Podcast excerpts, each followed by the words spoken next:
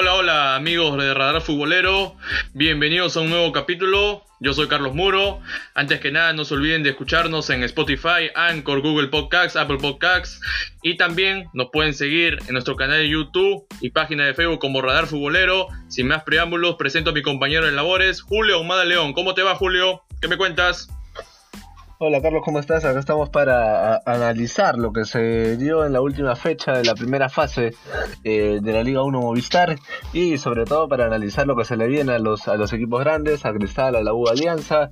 Eh, este último no pasa por el mejor momento, incluso está algo comprometido con las victorias que tuvieron la San Martín eh, y Sport Boys en las últimas fechas. Ya lo analizaremos y también estaremos con lo que se viene en la segunda fase, ¿no? Con el sorteo que hubo el día de hoy y estaremos analizando también un poquito del fútbol internacional y algo de la Champions, Carlos. Cuéntanos qué más tenemos el día de hoy. La verdad, eh, nos ha dejado sensaciones positivas la última jornada del torneo Apertura Liga 1 de Perú. Universitario de Deportes cerró de buena manera, derrotando 3 a 2 a Cuco Fútbol Club en el Estadio San Marcos. Sporting Cristal, consolidándose poco más en, en lo futbolístico, goleó 6 a 3 a Binacional en Matute. Y Alianza Lima sigue sin, levantar cabeza, sin convencer. Cayó derrotado ante Cinciano en el estadio Iván Elías Moreno. Ya estaremos chequeando cómo quedó la tabla. Eh, también hablaremos un poco de lo que ha sido el sorteo de la fase 2 y de la Liga 2, ¿ah? que se viene con todo. Estaremos dando los nombres de los equipos participantes. Y en el ámbito internacional, una jornada de locos. Un fin de semana donde hubo de todo. ¿No? En España, Real Madrid cayó ante Cádiz en el estadio Alfredo Di Stéfano. El Getafe le ganó con lo justo a Barcelona.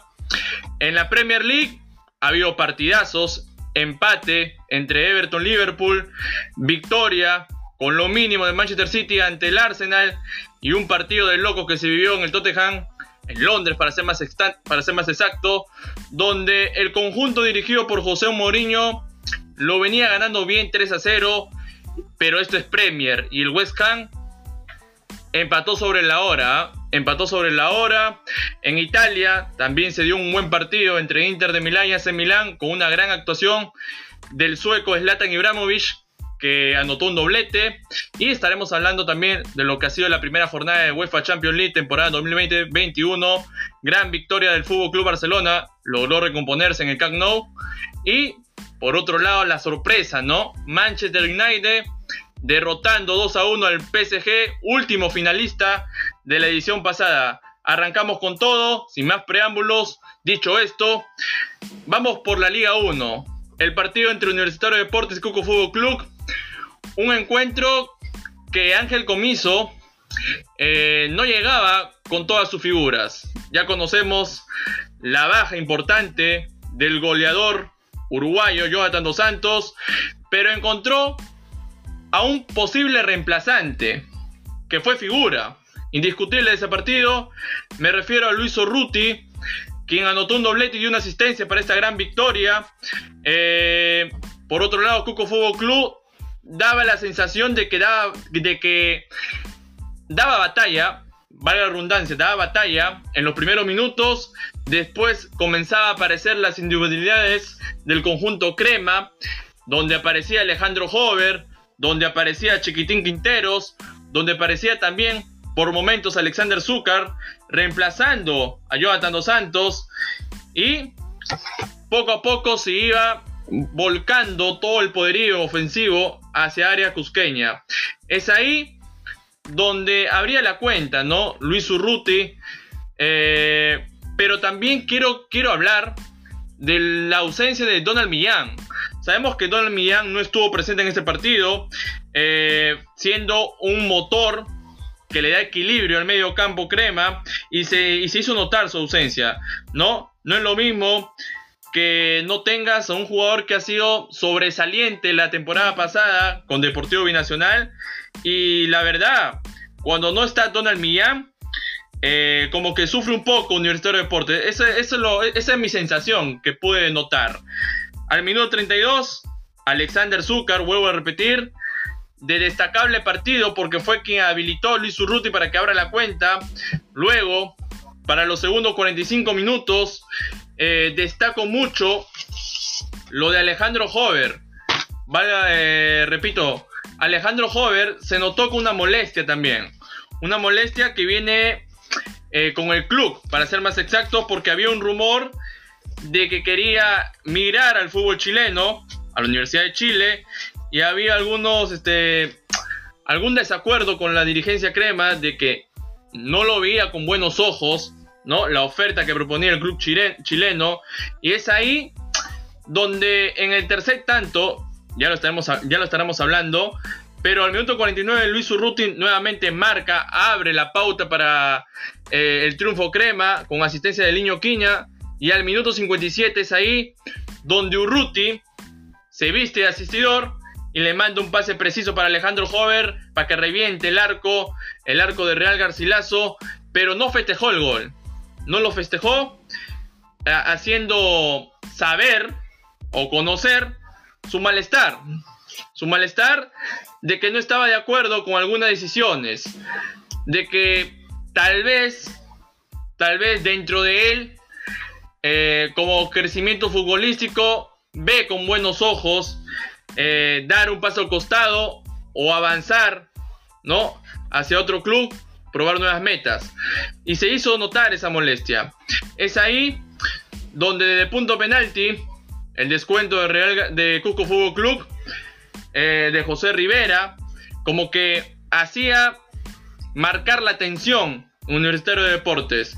De ahí vendría la expulsión de Alejandro Jóvenes, jugador aliancista, que a mi entender estaba, muy molesto. Estaba muy molesto, no estaba enfocado en el partido, eh, no, no era ese joven que da su 100% como nos, nos viene acostumbrando en esta competición y se vio reflejado. Luego Comiso reguló tras la salida de Alejandro Hover, sacaba, sacaba Urruti, metía a Alberto Quintero, sacaba a Guarderas, metía a Jesús Barco, y el partido se le acomodaba bien para Universitario de Deportes, ¿no? Se le acomodaba bien, aunque tengo que admitir, tengo que admitir de que ha habido jugadas que tal vez puede entrar en el debate, sobre todo en, la última jugada que tuvo Cuco Fútbol Club. En la última jugada que tuvo Cuco Fútbol Club, que era al minuto 95, una falta de Aldo Corso, donde hace que pite penal eh, el juez, y es ahí donde descuenta el, segundo tanto cusqueño. Pero lo que deja Universitario de Deportes en esta última jornada de torneo de apertura es reafirmar del por qué ha hecho una buena campaña, ¿no? Porque no es fácil. No es fácil hacer 13 victorias, 4 empates y 2 derrotas.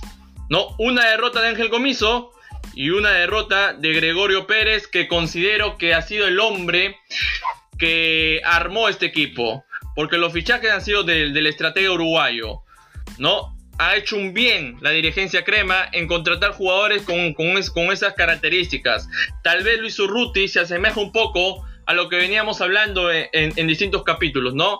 Porque mucho nosotros nos preguntábamos ¿qué va a pasar, no? Ya no tienes a Jonathan Dos Santos, un jugador que, que pelea eh, para buscar el gol, que tiene esa garra charrúa, cosa que lo caracteriza a los jugadores uruguayos, pero Urruti, Urruti, sabiendo que no tenía tanto rodaje futbolístico, sabemos todo que venía de una lesión, eh, cayó bocas y como que ocupó ese buen lugar que dejó Jonathan Dos Santos, ¿no?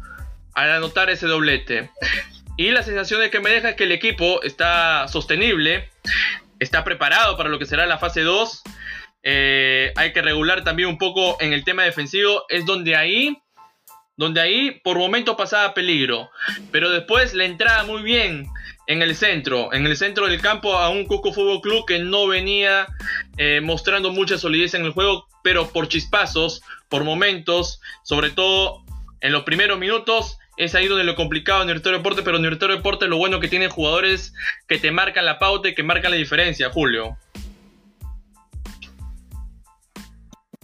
Así es, Carlos. Eh, un partido que, bueno, para la U significó volver al triunfo, ¿no? Después de la derrota con Sporting Cristal. Eh, se vio que el equipo no, no le pasó mucho el, efecto del día del día jueves contra los rimenses. Eh, volvió al triunfo contra un Cusco Fútbol Club que no mostró mayores eh, aspiraciones en el juego debido a, lo que a cómo se acomoda hoy en día en la tabla de posiciones. Eh, no, se disputaba por nada técnicamente en este partido. Fue un partido más de trámite para el cuadro crema que como tú lo, resaltaste, eh, lo, más lo más rescatable del encuentro eh, para un universitario que en la primera parte manejó muy bien el trámite de partido, encontró el, gol rápido, teniendo azúcar no tanto como goleador, sino como asistidor de Luis Urruti, que ante las ausencias tanto de, Alonso como de, Jonathan dos Santos, eh, le vino muy bien el partido para poder encontrar su nivel de cara a lo que se viene en la fase 2 que ya esta semana nada más eh, va, a poder, este, vamos a poder ver fútbol nuevamente eh, universitario, que para mí ya, hablaremos del grupo que le tocó. Eh, me parece que es un poquito más holgado que el, que, grupo 2, que ya lo hablaremos más adelante para resumir un poquito lo que, lo que fue el encuentro, ¿no? Un muy buen, ah, una muy buena asistencia de, de Zúcar para el primer gol de Urruti, que no, no, no se notó, ¿no? Esta, esta, esta para que ha tenido con la lesión. Eh, la segunda parte universitario, a, partir de los dos goles, eh, tanto de Hover como el segundo de Urruti, eh, tuvimos un cuadro crema que se afianzó en el juego, pero que para mí volvió a ante esta plenitud ya de haber conseguido el, torneo en su primera fase, nos mostró un poquito también en la, parte final del juego eh, lo que hizo ante Alianza Universidad de Huánuco, ¿no? Con, con el tener un marcador bueno eh, y que Cusco Fútbol Club pudo eh, reaccionar las últimas, los últimos 20 minutos. Eh, el penal de Carando llegó muy tarde, me parece que si llegaba 10 minutos antes, podríamos haber tenido eh, un partido más abierto en los últimos minutos del encuentro. Un universitario que, como tú lo comentabas, va a caer a pelo este resultado para tener un muy buen inicio de la fase 2. el cuadro crema va a enfrentarse al Atlético Grau en la, primera fecha que ya hablaremos. Eh, bueno, para ti, Carlos, eh, la, ausencia de Alonso, que prácticamente, si todo sale bien, estaría para las semifinales eh, en diciembre, y la de Jonathan dos Santos, ¿qué tanto afectará al cuadro crema, teniendo en cuenta de que también al promediar la fecha 6, entre la fecha 6 y 7, va a tener las ausencias de, de Carvalho y de Corso por la, por la selección, ¿no? Sumemos esas dos, más de Dos Santos y Alonso. Eh, para ti, ¿qué, ¿qué, tanto va a afectar en este trámite de, lo que se le viene a la fase 2, ¿no? En la mitad de la fase 2, que veremos eh, que todo apunta que lo va a pelear con, con Cristal. Carlos, ¿tú, ¿tú qué opinas? ¿Cómo le puede afectar estas ausencias de estos cuatro jugadores? Dos por convocatoria y los otros dos por lesión, ¿no? Estamos claros de que Ángel Comiso va a tener una dura tarea debido a que no solo son esos cuatro, también está Alejandro Hover, ¿no? que salió expulsado y que no va a estar presente en, la primera fecha de lo que será la fase 2. ¿no? Y, te, y te comentaba también lo del árbitro, que es Michael Espinosa, que siempre se ha caracterizado por, a ver, por algunas jugadas controversiales, ¿no? En el último penal que le hizo Corso Carando, creo que dieron una estadística de, este árbitro que era muy, este, muy estricto al momento de marcar eh, la pena máxima, ¿no? Que en su haber no hay ningún partido donde esa palabra penalti se le escape al juez Michael Espinosa. Pero respondiendo a tu pregunta, creo que hoy en día, Universitario de Deportes, hay jugadores que fácilmente pueden cumplir esa tarea o esas funciones que va a dejar esos cuatro o esos cinco. ¿No? Alonso es una baja importante para la defensa. Jonathan Dos Santos, que es el máximo artillero crema, ¿no? Se quedó con 11 goles. Se vio superado por Emanuel Herrera con 12 tantos. Eh, muy aparte de eso, creo que lo de Luis Urruti, como, como que hizo una declaración de guerra. Se hizo sentir en el último partido, dando a entender a Ángel Comiso de que si no está su carta fuerte en el gol, él puede hacer esa labor. y lo hizo de buena manera. Sorprendió, porque no tenía rodaje, venía de una lesión. No es fácil que en el último partido marques un doblete y des una asistencia. Y lo de Alejandro Hover, como te vuelvo a repetir, eh, no estuvo enfocado al 100% en el partido por, lo que comenté y por lo que también dieron a conocer en, la transmisión del partido. Eh, es algo que se tiene que conversar en la interna, ¿no? Arreglar esa situación que hay. Sabemos que el jugador tiene contrato hasta final de temporada. Por ahí Universitario de Deportes como que le quiere renovar, pero él no ve con malos ojos probar suerte en el fútbol chileno. Tiene una oferta de Universidad de Chile y vamos a ver, porque no es que Alejandro Hover sí es carta principal, es como un acompañador, es como un complemento para Jonathan Dos Santos y para Donald Millán, que son los tres jugadores. Por ahí también está Alberto Quintero, Chiquitín Quintero, que también cumple su labor, es eficiente, tiene oficio. Son cuatro jugadores muy fundamentales para lo que será la fase 2 y lo que Universitario de Deportes tiene pensado. Ángel Comiso fue fue muy expresivo al momento de declarar en el post partido de que todavía no está no está este, conforme con lo que se ha logrado, que todavía falta un largo camino y ese camino lo, lo tiene en cuenta, lo tiene en cuenta. Porque el grupo que le ha tocado, que más adelante estaremos. Ya, se viene la, la, Copa Libertadores. También, no, estaría, no estaría mal. Porque ahorita Universitario ya, está en la Copa Libertadores. Más allá si está en el puesto 1 o en el puesto 4, ya, veremos a final de año. Exacto, pero, la, meta, lo, meta, lo, dejó claro Ángel Comiso. Él quiere conseguir el título número 27 con, con Universitario de Deportes. ¿no? Y es algo que la fanaticada se le ha exigido en estos últimos en este en estas últimas en estas últimas temporadas no algo que se le ha sido eh, esquivo al conjunto crema. Entonces más adelante estaremos analizando el grupo que le ha tocado. A, a, mi, a mi opinión personal son rivales fuertes pero Universitario de Deportes tiene plantel para batallar eh, con, cualquier equipo con cualquier equipo. a mí, a mí el que me gustó fue Carvalho que mostró muy buenas atajadas durante el partido. Cuando los, goles para mí no tienen nada que ver, este, pero cuando, cuando se necesitó a Carvalho está, porque también nos ponemos en la situación de que tenemos a Casia en la selección expulsado y probablemente el equipo de Pedro Galese dispute las finales de la conferencia este en, la MLS y probablemente tengamos ahí alguna encrucijada por si vendría o no a la fecha doble, ¿no? De, sobre todo porque la fecha doble que se viene con Chile y Argentina se cruza las fechas justamente con las definiciones de la MLS.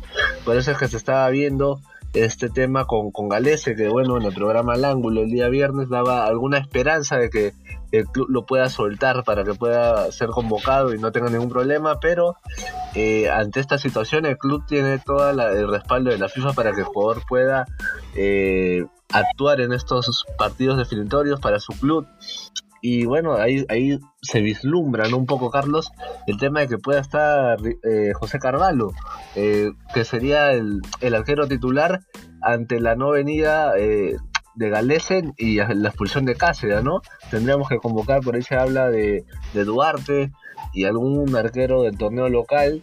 Sería muy duro para mí el tema de, de no tener a los, a los dos arqueros, ¿no? A Cáceres y a Galese, pero para mí Carvalho ha demostrado cuando ha tenido que estar en el arco peruano que, lo puede hacer bien. Y, ahora en la U, eh, arquero de equipo grande, cuando ha tenido que actuar, lo ha hecho bien para mí. No, no sé qué opinas este tema de buen nivel de Carvalho y ante una posible titularidad, si es que se da este panorama que te contaba. Estamos en la misma línea, Julio. Eh, está claro de que José Carvalho es uno de los arqueros más sobresalientes de la Liga 1 y lo ha demostrado con creces, ¿no? Con grandes actuaciones. Eh, mm, recuerdo muy bien el partido que sostuvo con Sporting Cristal en el Estadio Nacional. Pensábamos que venía oxidado porque no tuvo minutos, ¿no? Con la selección peruana y tuvo grandes intervenciones, ¿no? Por ejemplo, había una jugada de Sandoval donde Manuel Herrera lo habilitaba muy bien y respondió Carvalho a un posible gol rimense. Y en este partido con Juco Fútbol Club volvió a, consolidar o a mostrar que es seguro a Ángel Comiso. Porque no es lo mismo tener a, otro guardameta, ¿no? Que es suplente, Diego Romero, ¿no? Si ponemos en la balanza, Diego Romero, Diego Romero, José Carvalho, tú te quedas con José Carvalho, eso está clarísimo, ¿no? Y para subrayar lo que tú dijiste, creo que Universitario de Deportes necesitaba, necesitaba de esta victoria. Porque caer con Sporting Cristal siendo tu máximo perseguidor fue un golpe duro. Fue un golpe duro y más adelante lo van a entender también. ¿No? Entonces Ángel Comiso va a preparar todo para lo que será la fase 2 y el cuadro crema terminó siendo líder, campeón y muy aparte de eso completó la bolsa de minutos. Porque solamente le faltaba eso. Ya era campeón del torneo de apertura virtual, pero le faltaba la bolsa de, la bolsa de minutos por formalidad.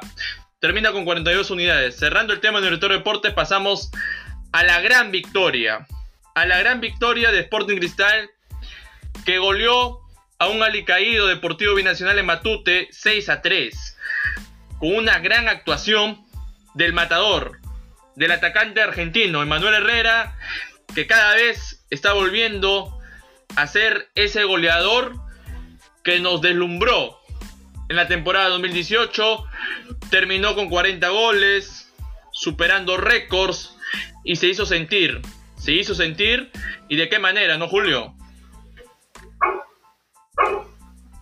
Así es, un, un encuentro que que más allá de lo que teníamos eh, por delante, que es el, partido entre Cristal y Binacional, trajo el reencuentro de los dos directores técnicos que sacaron al cuadro del sur campeón, ¿no? El, reencuentro del profe Arce en Binacional y de Roberto Mosquera, que se, se, mostró un saludo muy afectuoso al inicio del partido. Ellos ya dijeron en su momento que no tenían ningún problema eh, que, era mérito de los dos el, título del año pasado. Y que bueno, un binacional que demostró un poquito de lo que venía haciendo en la Copa Libertadores. Un equipo que no corta, que tiene como máximo eh, por ahí, eh, como máxima prioridad ser un equipo que contragolpea. Por ahí Raúl Fernández es, uno de los jugadores que más destaca a pesar de la cantidad de goles que recibe, ¿no? un cuadro de, de Sporting Cristal que con una presión alta encuentra el primer gol de Manuel Herrera tras una mala salida binacional, un pase errado atrás, eh, que posteriormente el cuadro sureño encontraría el empate rápido, ¿no? Por, por intermedio, ayúdame Carlos con, el nombre del jugador de binacional. Justo ahí, Julio, quería detenerte para comentar esa jugada de al minuto 10, ¿no? Ese gran golazo que marca Manuel Herrera, que nace producto de un error defensivo, ¿no? De un error grosero de Ángel Pérez que decide retroceder con Fernández, pero no se da cuenta de que tiene a un goleador que huele sangre. Cuando tú tienes a un goleador que te presiona, ¿no? Con esa intensidad, como lo hace Manuel Herrera, no puedes titubear y mucho menos enviar un pase así, porque, a ver, está bien que Manuel Herrera definió con una espléndida definición. Pero el error es de Ángel Pérez que decide retroceder, ¿no? Y esto es lo que, y esto es lo que viene mostrando Deportivo Binacional. Errores defensivos una tras otra, no solo en la Liga 1, lo ha demostrado en Comebol Libertadores. Y ocho minutos después, es cierto que la pelota parada eh, termina costándole o termina haciendo, haciéndole ver a Sporting Cristal que hay que ajustar también en el tema defensivo y sobre todo cuando Downley Leudo anota de cabeza tras una asistencia de Roque Guachiré. Y ahí ese gol como que pasa desapercibido o, o se ve un poco de responsabilidad de Renzo Reboredo, ¿no? Que no cubre bien la marca, ¿no? Como que Downley Leudo se siente liberado y marca placer. Es ahí donde nace el empate. Pero yo vuelvo a sacar esto, ¿no, Julio? No sé si estarás de acuerdo conmigo.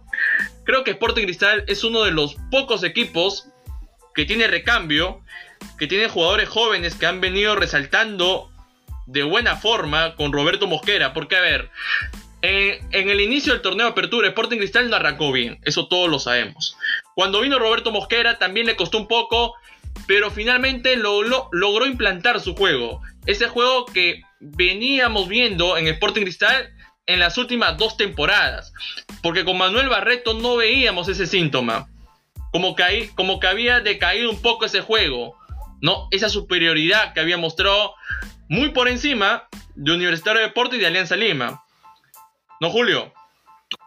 Sí, sobre todo eh, ese, ese recambio que tú me dices, por ejemplo, eh, el chico Sandoval venía jugando muy bien por el sector derecho, incluso el propio Marchán, pero ahora encuentra eh, en Olivares, que es un delantero, lo adapta a la posición donde jugaban inferiores, ¿no? Por de 8 más tirada a la derecha y le ha funcionado a Cristal.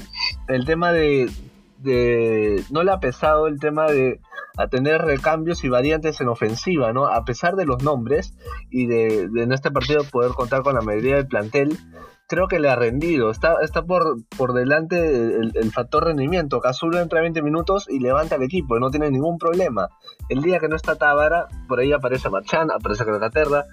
Hoy volvió y se notó mucho la presencia de Christopher González, que a, sección de partido universitario que, venía de jugar con Brasil, eh, pudo jugar la, totalidad del partido y le dio otra cara a Cristal. Cuando Cristal tiene a, todos, y sobre todo Roberto, cuando tiene una semana para entrenar, él lo dijo en su momento, Cristal solamente se recuperaba y planteaba el siguiente partido, no tenía tiempo para, para entrenar y vaya que cuando tuvo una semana nos demostró lo que hizo con la U, que jugó muy, muy buen partido.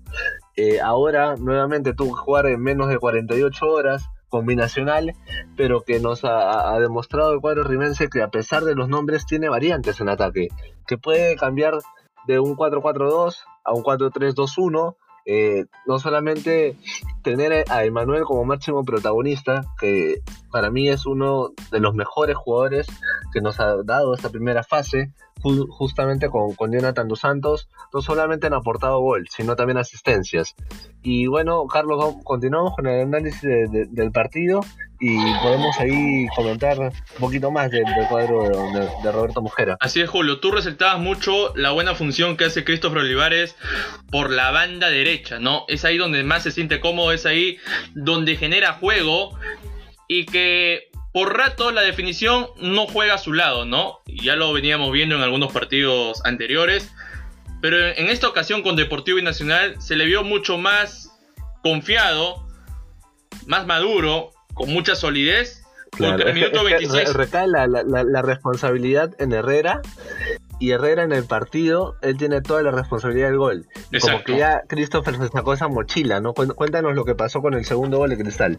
Exacto, es ahí donde Christopher Olivares como que se siente liberado, como, como, como tú lo marcabas, se quita como un peso de encima. ¿Por qué? A ver, porque le ha funcionado jugar por la banda derecha. Ha sido lo más idóneo que le ha pasado a este jugador.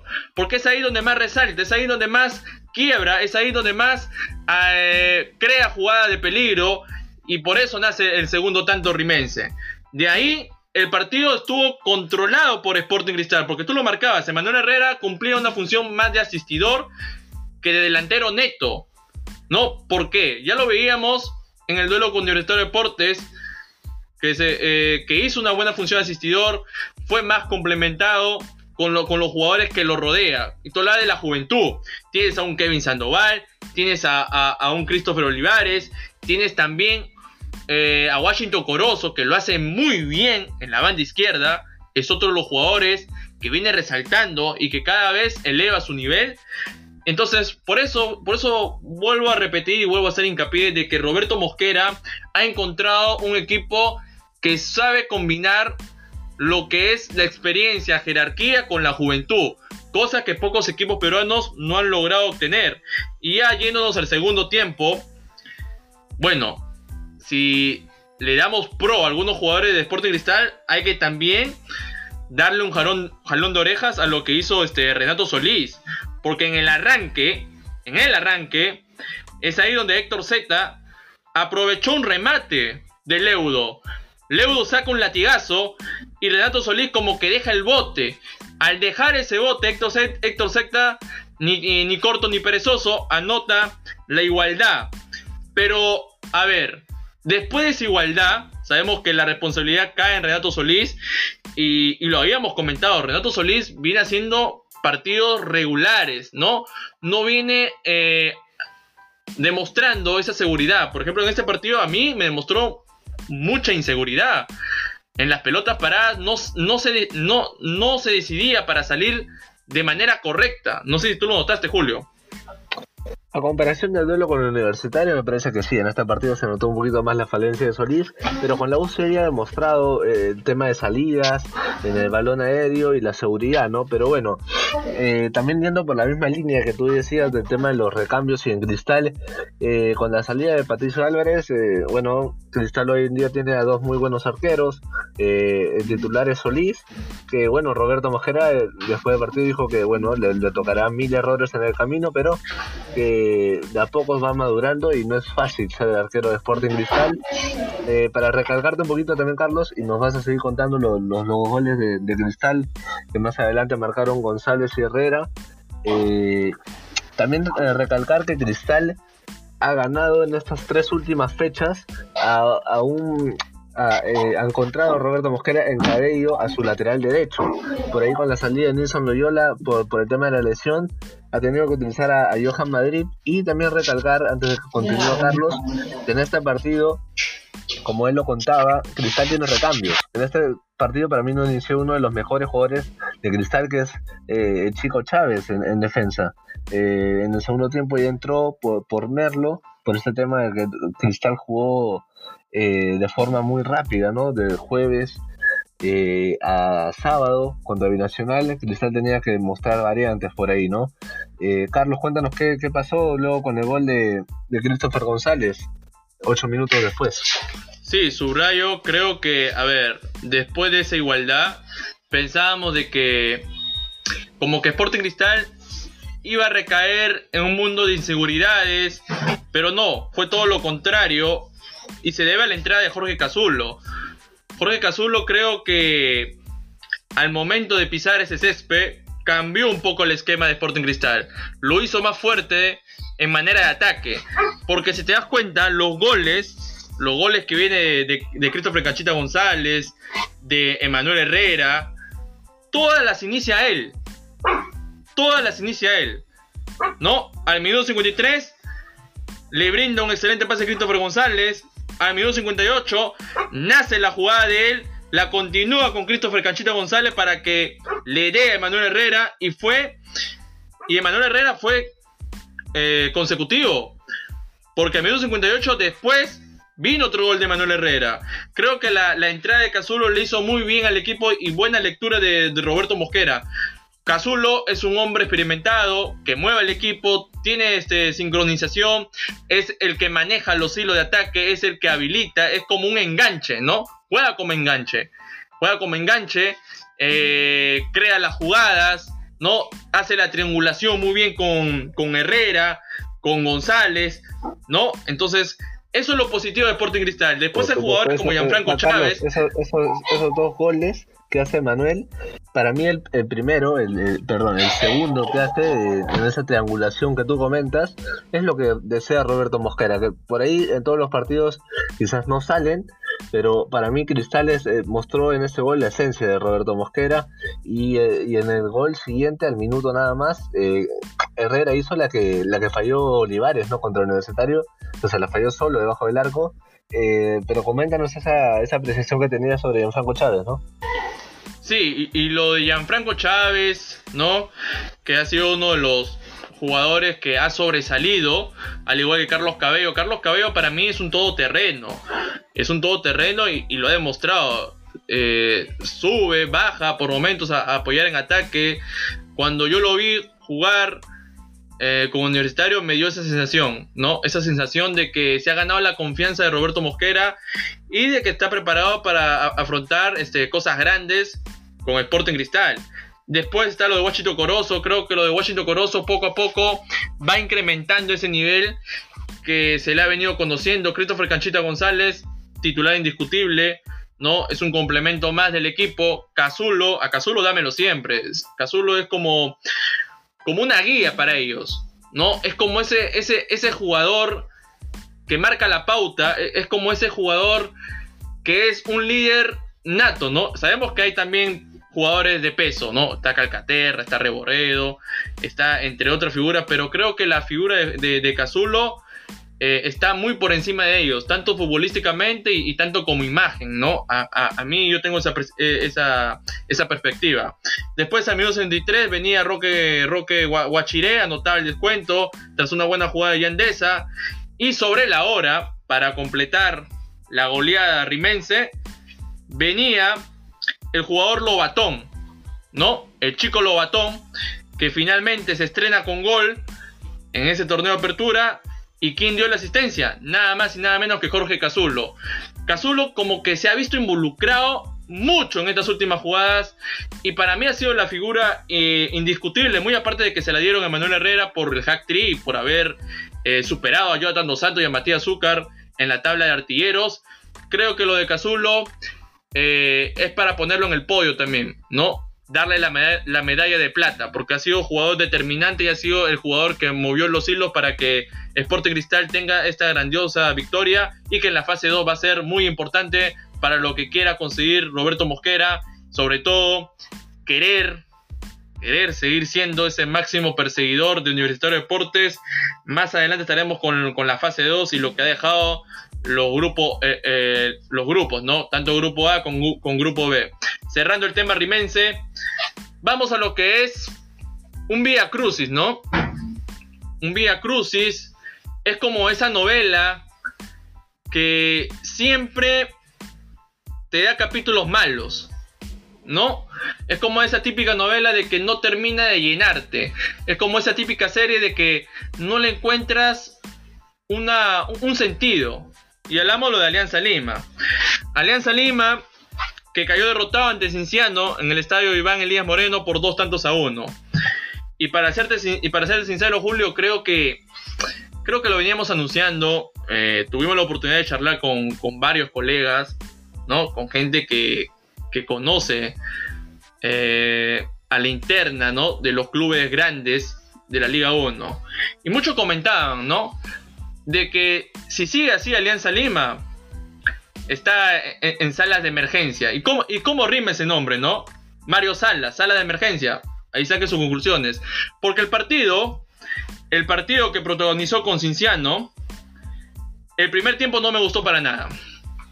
No me gustó para nada porque Cinciano le entró, le entró en todos lados. Por la banda derecha, por la banda izquierda, por el medio es donde más sufrió Alianza Lima y Alianza Lima como que perdió esa costumbre de hacer buenos, primer tiempo, ¿no? Buenos primeros tiempos, ¿no?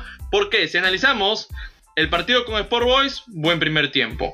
El partido con Academia Cantolao, buen primer tiempo. El partido con la San Martín, buen primer tiempo. Pero este partido último, que te enfrentas con un cinciano que no venía bien, que no venía ganando, que era una incógnita, y que prácticamente como que no se veía a ese equipo que mostraba gran performance en los primeros 45 minutos.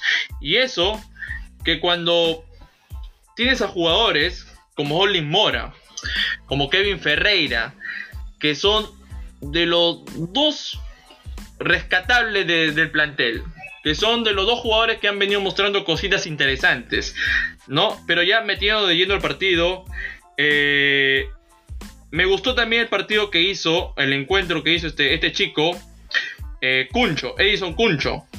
¿no? Edison Cuncho que fue determinante, fue sagaz. Me gustó también el partido de García. Me gustó el partido también de Ayarza. Ayarza que parecía el Pogba peruano. ¿no? Tenía esa velocidad. Jugaba por, por la banda derecha. Te confundía a los defensores blanqueazules. Era el que, era el que marcaba eh, esa tendencia en ataque. ¿no? Cuando combinaba, cuando combinaba con Cuncho, cuando combinaba con Curiel, con García, era un dolor de cabeza a los defensores aliancistas. Y es ahí donde nace el primer gol del, conjunto cusqueño. A los 35, Luis Trujillo, que marca desde fuera del área y que para muchos, ¿no? He escuchado, he escuchado por ahí a distintas opiniones que en sí la pelota hace un movimiento extraño, pero creo que el error parte por Leao Butrón, ¿no? Y cosa curiosa, lo de Mario Salas no termina de quedarse con un, arquero titular y sigue rotando guardametas, ¿no? Eh, en un partido pone Steven Rodeneira, en un partido pone a Ítalo Gilmar Espinosa. En este último partido decidió poner al arquero más experimentado que era Leo Butrón. ¿no? Pero si analizamos el gol, todo nace tras una jugada de Reyes.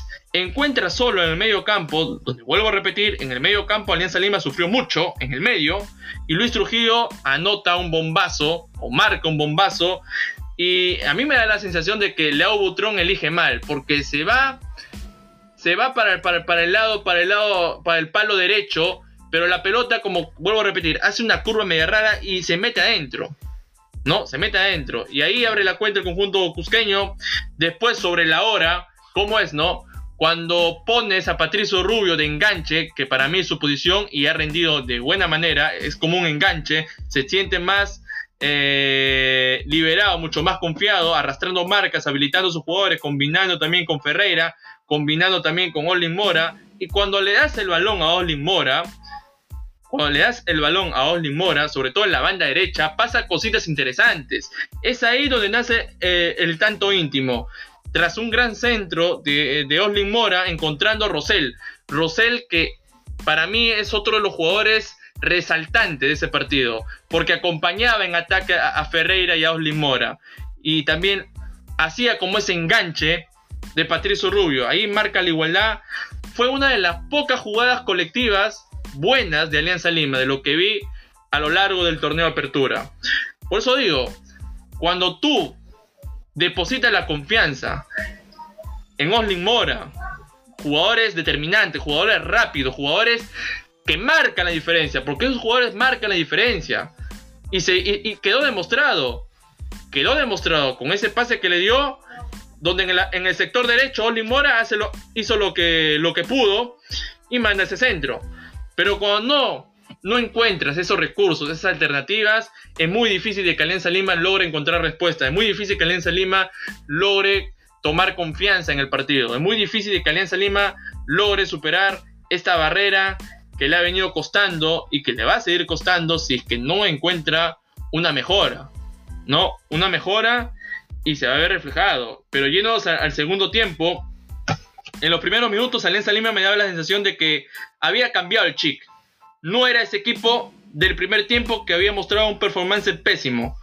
Y comenzó a jugar, comenzó a acordarse de que si ya tenías un plan elaborado, ¿no? Si ya sabías que en el primer tiempo al menos tenías un plan de juego, ¿por qué no lo ejerciste? Y recién recupera la memoria en el segundo tiempo y, vi esa Alianza Lima, volví a ver esa Alianza Lima que hacía las cosas bien, pero que sigue recayendo en la falta de puntería. Generó jugadas muy buenas, muy buenas, pero nuevamente le juega una mala pasada eh, la jugada final. Le falta concretar, le falta alguien que te haga los goles. Patricio Rubio no es ese típico delantero que tenías con Rodríguez, ¿no? Con el pelado Rodríguez. No es ese típico delantero que está ahí metido en el área, que busca el gol, que va al choque. Patricio Rubio es mucho más como enganche, es donde ahí se siente cómodo, ¿no? Y al no tener a Miguel Cornejo, que es otro de las figuras relevantes de, Alianza Lima, al no tener a Yosinio Rue, que es un jugador con jerarquía que estaba viniendo y que estaba haciendo las cosas bien. Y Carlos Asque, bueno, Carlos Asquez tenía destellos, aunque en, los últimos partidos venía mostrando eh, un desgano total, sobre todo, a ver, tenía un, tema aparte con la fanaticada, pero son cosas de que uno no se explica. Al minuto 69, de pelota parada, de pelota parada es donde más sufre también Alianza Lima. Eso estamos clarísimos. Al minuto 69, José Cuero marca el gol del triunfo de Cinciano del Cusco. Y el gol, yo lo analicé y la verdad, la defensa va a tener que mejorar. Va a tener que mejorar muchísimo. Demasiado diría yo. Porque no es posible de que José Cuero se sienta muy cómodo teniendo a tres defensores a tres defensores encima de él y que haya burlado tan fácilmente. Falta de concentración, falta de compenetración, falta de comunicación y eso se ha visto reflejado y entiendo también el malestar de Leo Butrón, ¿no?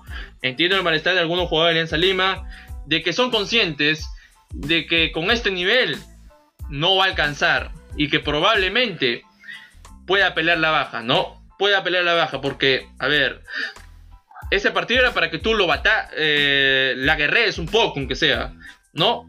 Porque dentro del papel, queramos o no, dentro del papel, eh, Alianza Lima venía con una ligera ventaja, ¿no? A lo mostrado con Cinciano. Cinciano sabemos que es un club que tiene jugadores también determinantes y que a mí me ha gustado, ¿no? Pero Alianza Lima hace falta, hace falta, y lo habíamos hablado mucho, de que la salida de Ceballos tal vez no haya sido en el momento idóneo por el fondo azul y todas esas cosas.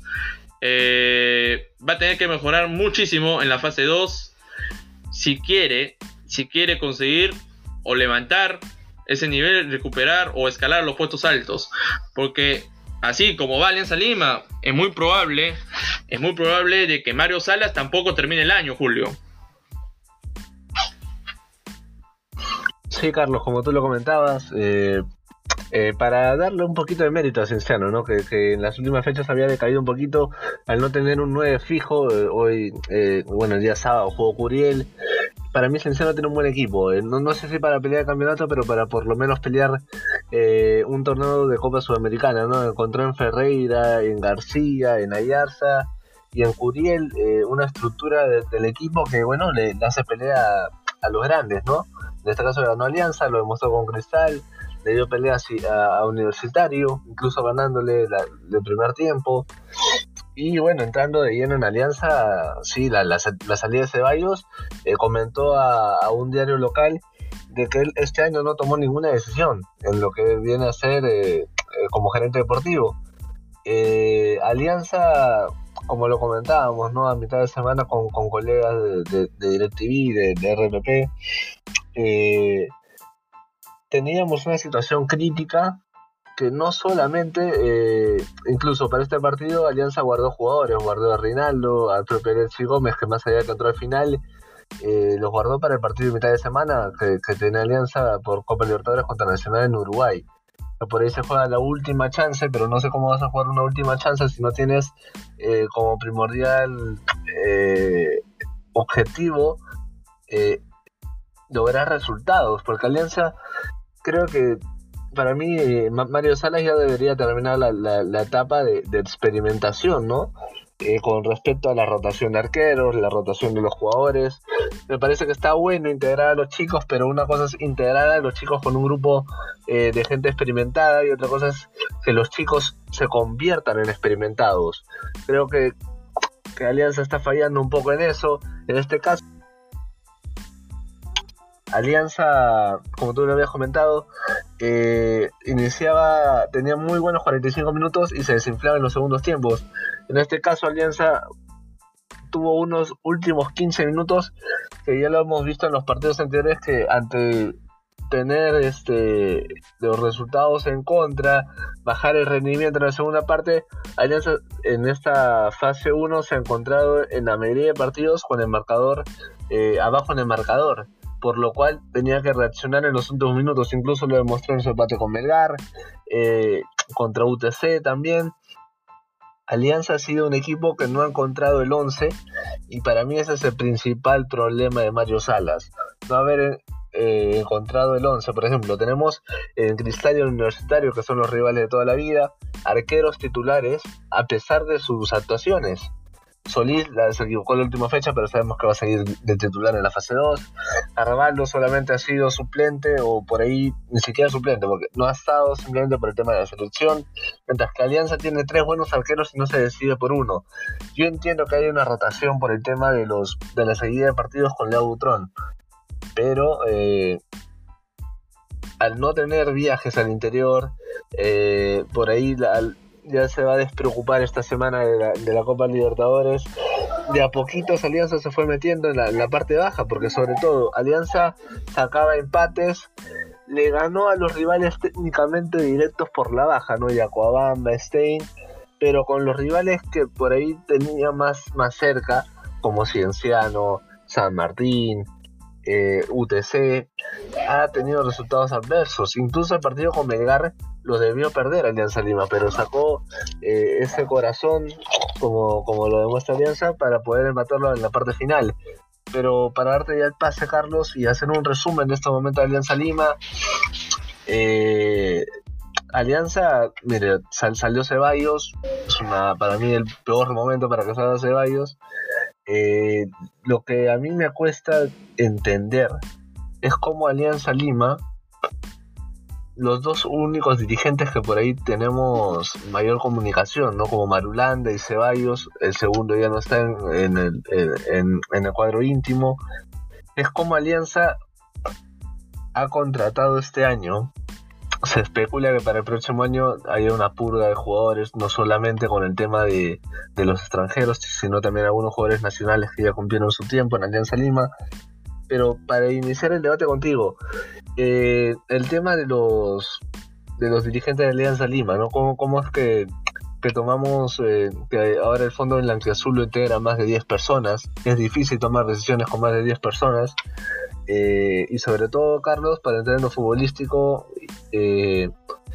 se habló mucho durante la semana, incluso Waldir Sáenz este, dio una entrevista a RPP en el cual dio su opinión sobre esta ruptura del vestuario, ¿no? Esta supuesta pelea, lo, dejo en supuesto porque fue un trascendido, entre Carlos Ascuas y Leo Butrón, en el cual el portero de Alianza Lima le pedía más compromiso al mediocampista.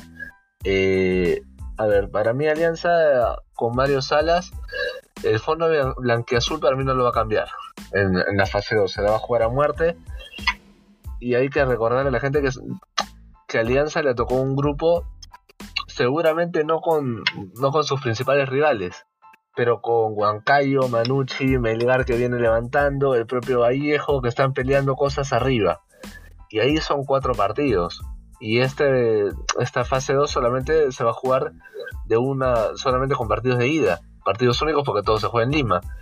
Son nueve fechas en las que Alianza tiene que olvidarse del experimento y tiene que enfocarse en resultados. No sé, Carlos, tú ¿Tú qué piensas con respecto a de que Mario Salas debe consolidar un equipo, debe priorizar el, resultado por encima del, rendimiento individual o de la, del propio, de la propia idea de juego? Para mí ya tiene que Alianza resignar un poquito eso porque eh, se le van a venir semanas difíciles y recordar que los partidos van a ser eh, nueve partidos en un mes y medio. Comienza el 23 y termina el 30 de noviembre. Carlos, ¿tú qué opinas sobre esto de, que Alianza tiene que dejar de, del experimento y de enfocarse en conseguir resultados? Porque antes teníamos a la U en el 2018 que peleaba el descenso, pero con la compañía de su hinchada. El propio Cristal en el 2007 con la compañía de su hinchada. Y hoy Alianza va a disputar, si es que no levanta cabeza en estas primeras tres fechas, va a disputar un posible descenso sin hinchas. No, para mí creo que Alianza Lima o Mario Salas en vez de experimentar está improvisando. Lo llamo improvisación porque, a ver, no es posible de que rotes arqueros en partidos distintos, ¿no? Ahora, si yo fuera Mario Salas y me dejo llevar por el nivel de los pocos partidos que ha rotado con esos arqueros, siéndote honesto, yo me quedaría un poco más con Steven Redeneira. Creo que Steven Redeneira en, en, algunos partidos ha mostrado mucha solidez en el arco, a comparación de Ítalo Gimar Espinosa, que no mostró esa seguridad a plenitud. Y Leao Butrón sabemos que es un arquero experimentado, pero hay que conseguirle un reemplazo, ¿no? Hay que, hay que eh, entregarle la posta a otro arquero que sienta esa capacidad de poder llevar esa responsabilidad, ¿no? Entonces creo que Mario Salas desde ahí está improvisando en el arco. Después, en los otros partidos se vio también otro nivel de improvisación, porque no es posible de que tú arriesgues a un jugador que no tenía rodaje futbolístico, ¿no? Hablando de Beto da Silva. Beto da Silva, conocemos todo el historial de que es esos jugadores de que la lesión lo viene persiguiendo y que no ha terminado de explotar ese nivel que vino mostrando en, la selección, ya sea sub-18, sub-17, sub-23, hasta selección absoluta con Ricardo Gareca, y no terminó convenciendo. Después, la mala lectura de los partidos, ¿no? Los cambios innecesarios y con poca lógica. Y se vio reflejado. En el partido con Boys, cuando sacas a, mi, a Miguel Cornejo, ¿no? Siendo la figura, lo más destacable de Alianza Lima, lo más lúcido que ha descubierto en este joven, a comparación también, añado a lo de Kevin Ferreira, a lo de Oslin Mora. Entonces, ahora, si somos un poco justos, Alianza Lima no empezó con este plantel tan joven. Tan joven y por ahí mezclado con algunos jugadores de jerarquía. Caso Josino Rueda, Rinaldo Cruzado, Leo Butrón y, Carlos que pongámosle así. Pero yo me voy a las declaraciones que hizo Mario Salas, diciendo lo siguiente.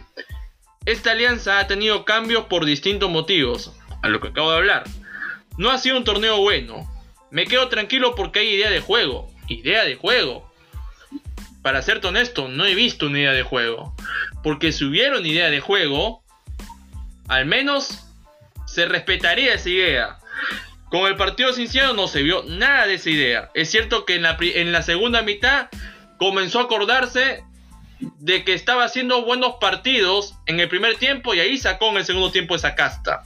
Carlos, para mí idea de juego lo, dice por el gol que hace Alianza, ¿no? Que, que ah, triangula en el medio, juega por derecha, termina por izquierda, pero esa idea de juego solamente lo ha demostrado en un solo gol. O dime en qué otro gol para, mí, para mí eso no es idea de juego. Para mí idea de juego es en parte desde el, desde el tema de la defensiva. O sea, tú para, para que tengas una idea de juego tiene que ser completa. Por eso Porque si Alianza va a, meter un gol y le van a meter tres y va a seguir perdiendo, para mí no demuestra una idea de juego Alianza Lima. Sigue Carlos, sigue, sigue, sigue. No, para mí eso no es una idea de juego. ¿Por qué? Porque te estás apoyando y se vio clarísimo en la jugada. Te apoyas en un jugador que él ha venido rompiendo, que es Oli Mora.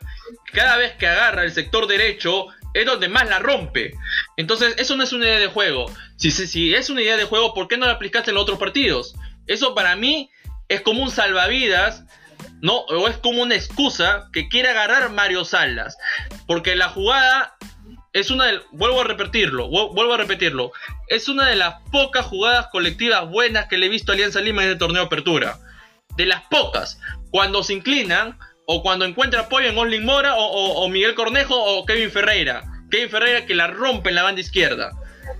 Y que finalmente se dio cuenta de que Patricio Rubio, cuando tú lo retrasas más atrás, cuando, cuando juega como enganche, es donde más rinde. Entonces, no puede decir que es una idea de juego. Para mí no es una idea de juego. Para mí es un salvavidas que fluyó en el partido. Que fluyó. Porque no hay una idea de juego. Entonces, para terminar lo que dijo, ¿qué viene? ¿Qué viene? Prefiero ir a partido a partido. Sé que el hincha quiere ganar siempre, pero prefiero ir partido a partido y veremos.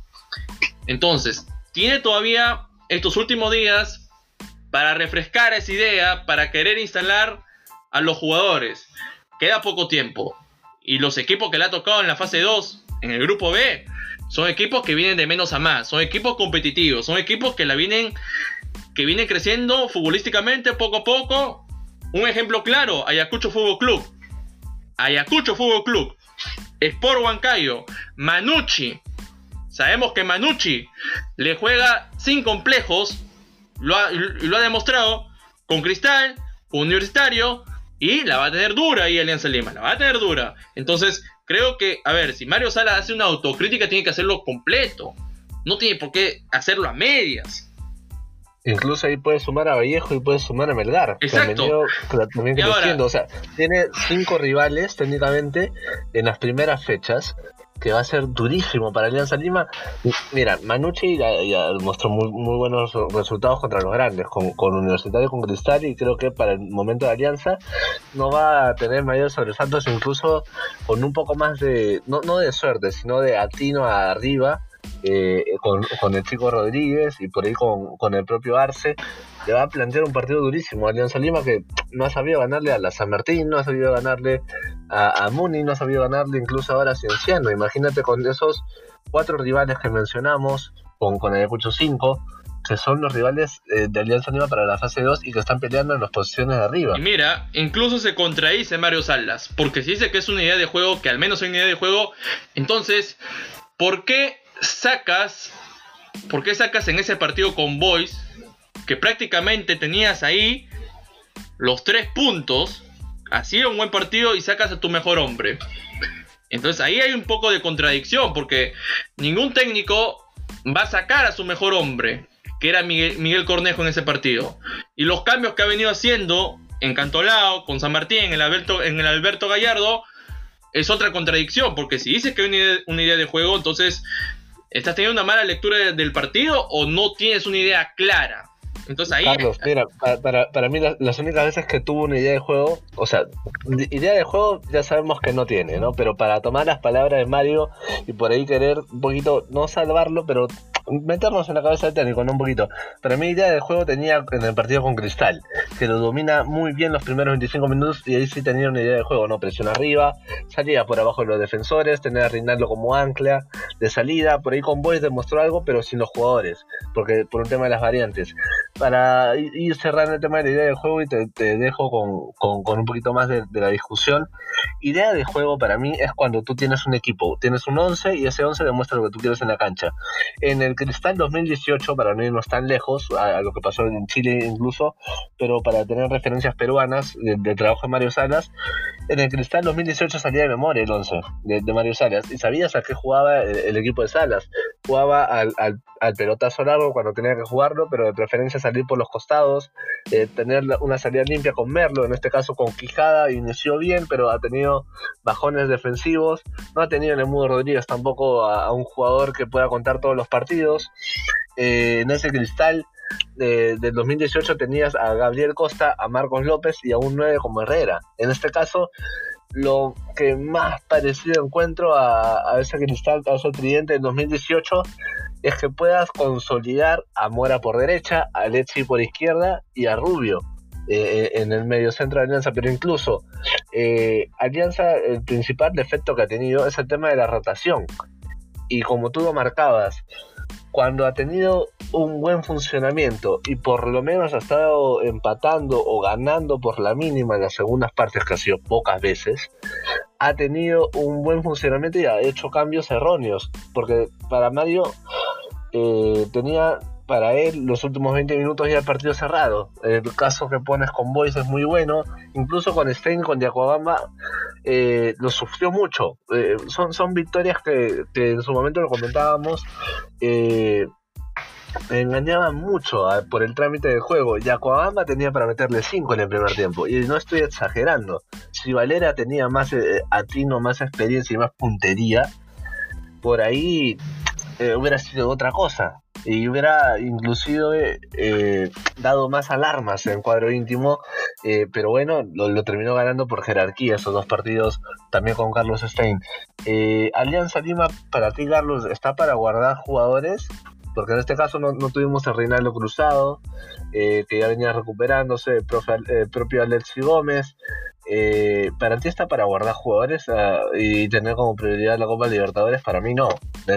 para mí ya debe concentrarse en el torneo local, porque está a 5 puntos de, de, de Grau, eh, de, Grau y del propio Sport Boys. Está a 5 puntos del puesto 18. Para mí no debes guardar gente. A ver, la Libertadores, sabemos todos que para los equipos peruanos que han estado ahí este, batallando, está perdida. ¿No? Entonces creo que lo que debe hacer Mario Salas es no guardar nada, poner toda la carne en el asador en lo que queda la fase 2, recuperar algunos puntos, convencer a la fanaticada blanca-azul, mejorar su supuesta idea de juego, porque, a ver, las victorias que tuvo con Yacobamba, con Carlos Stein, son victorias mentirosas. Lo digo mentirosas en el buen término de que esos dos equipos eh, no vienen pasando un buen momento futbolístico no viene mostrando eh, esa casta o, ese, o ese rendimiento que uno desea ver. ¿no? Yacoamba tiene jugador, un jugador que para mí es bueno, es Alex Valera. Y sí, en ese partido que tuvo con, eh, con Alianza Lima y, también para Sporting Cristal, lo jugó de buena forma. De buena forma. Y creo que la jerarquía. Eh, no hay jerarquía en Yacoabamba. No hay. Y aparte sabemos el tema que está viviendo en lo externo, ¿no? Que situación complicada, pero eso no quita mérito de que Yacoamba sí le pudo haber ganado a Alianza Lima. En el primer tiempo, sobre todo. Pero tenías un guardameta como Italo Gimar Espinosa, que le ganó en la única jugada clara que tenía Valera, en el mano a mano, que sacó una pierna espléndida.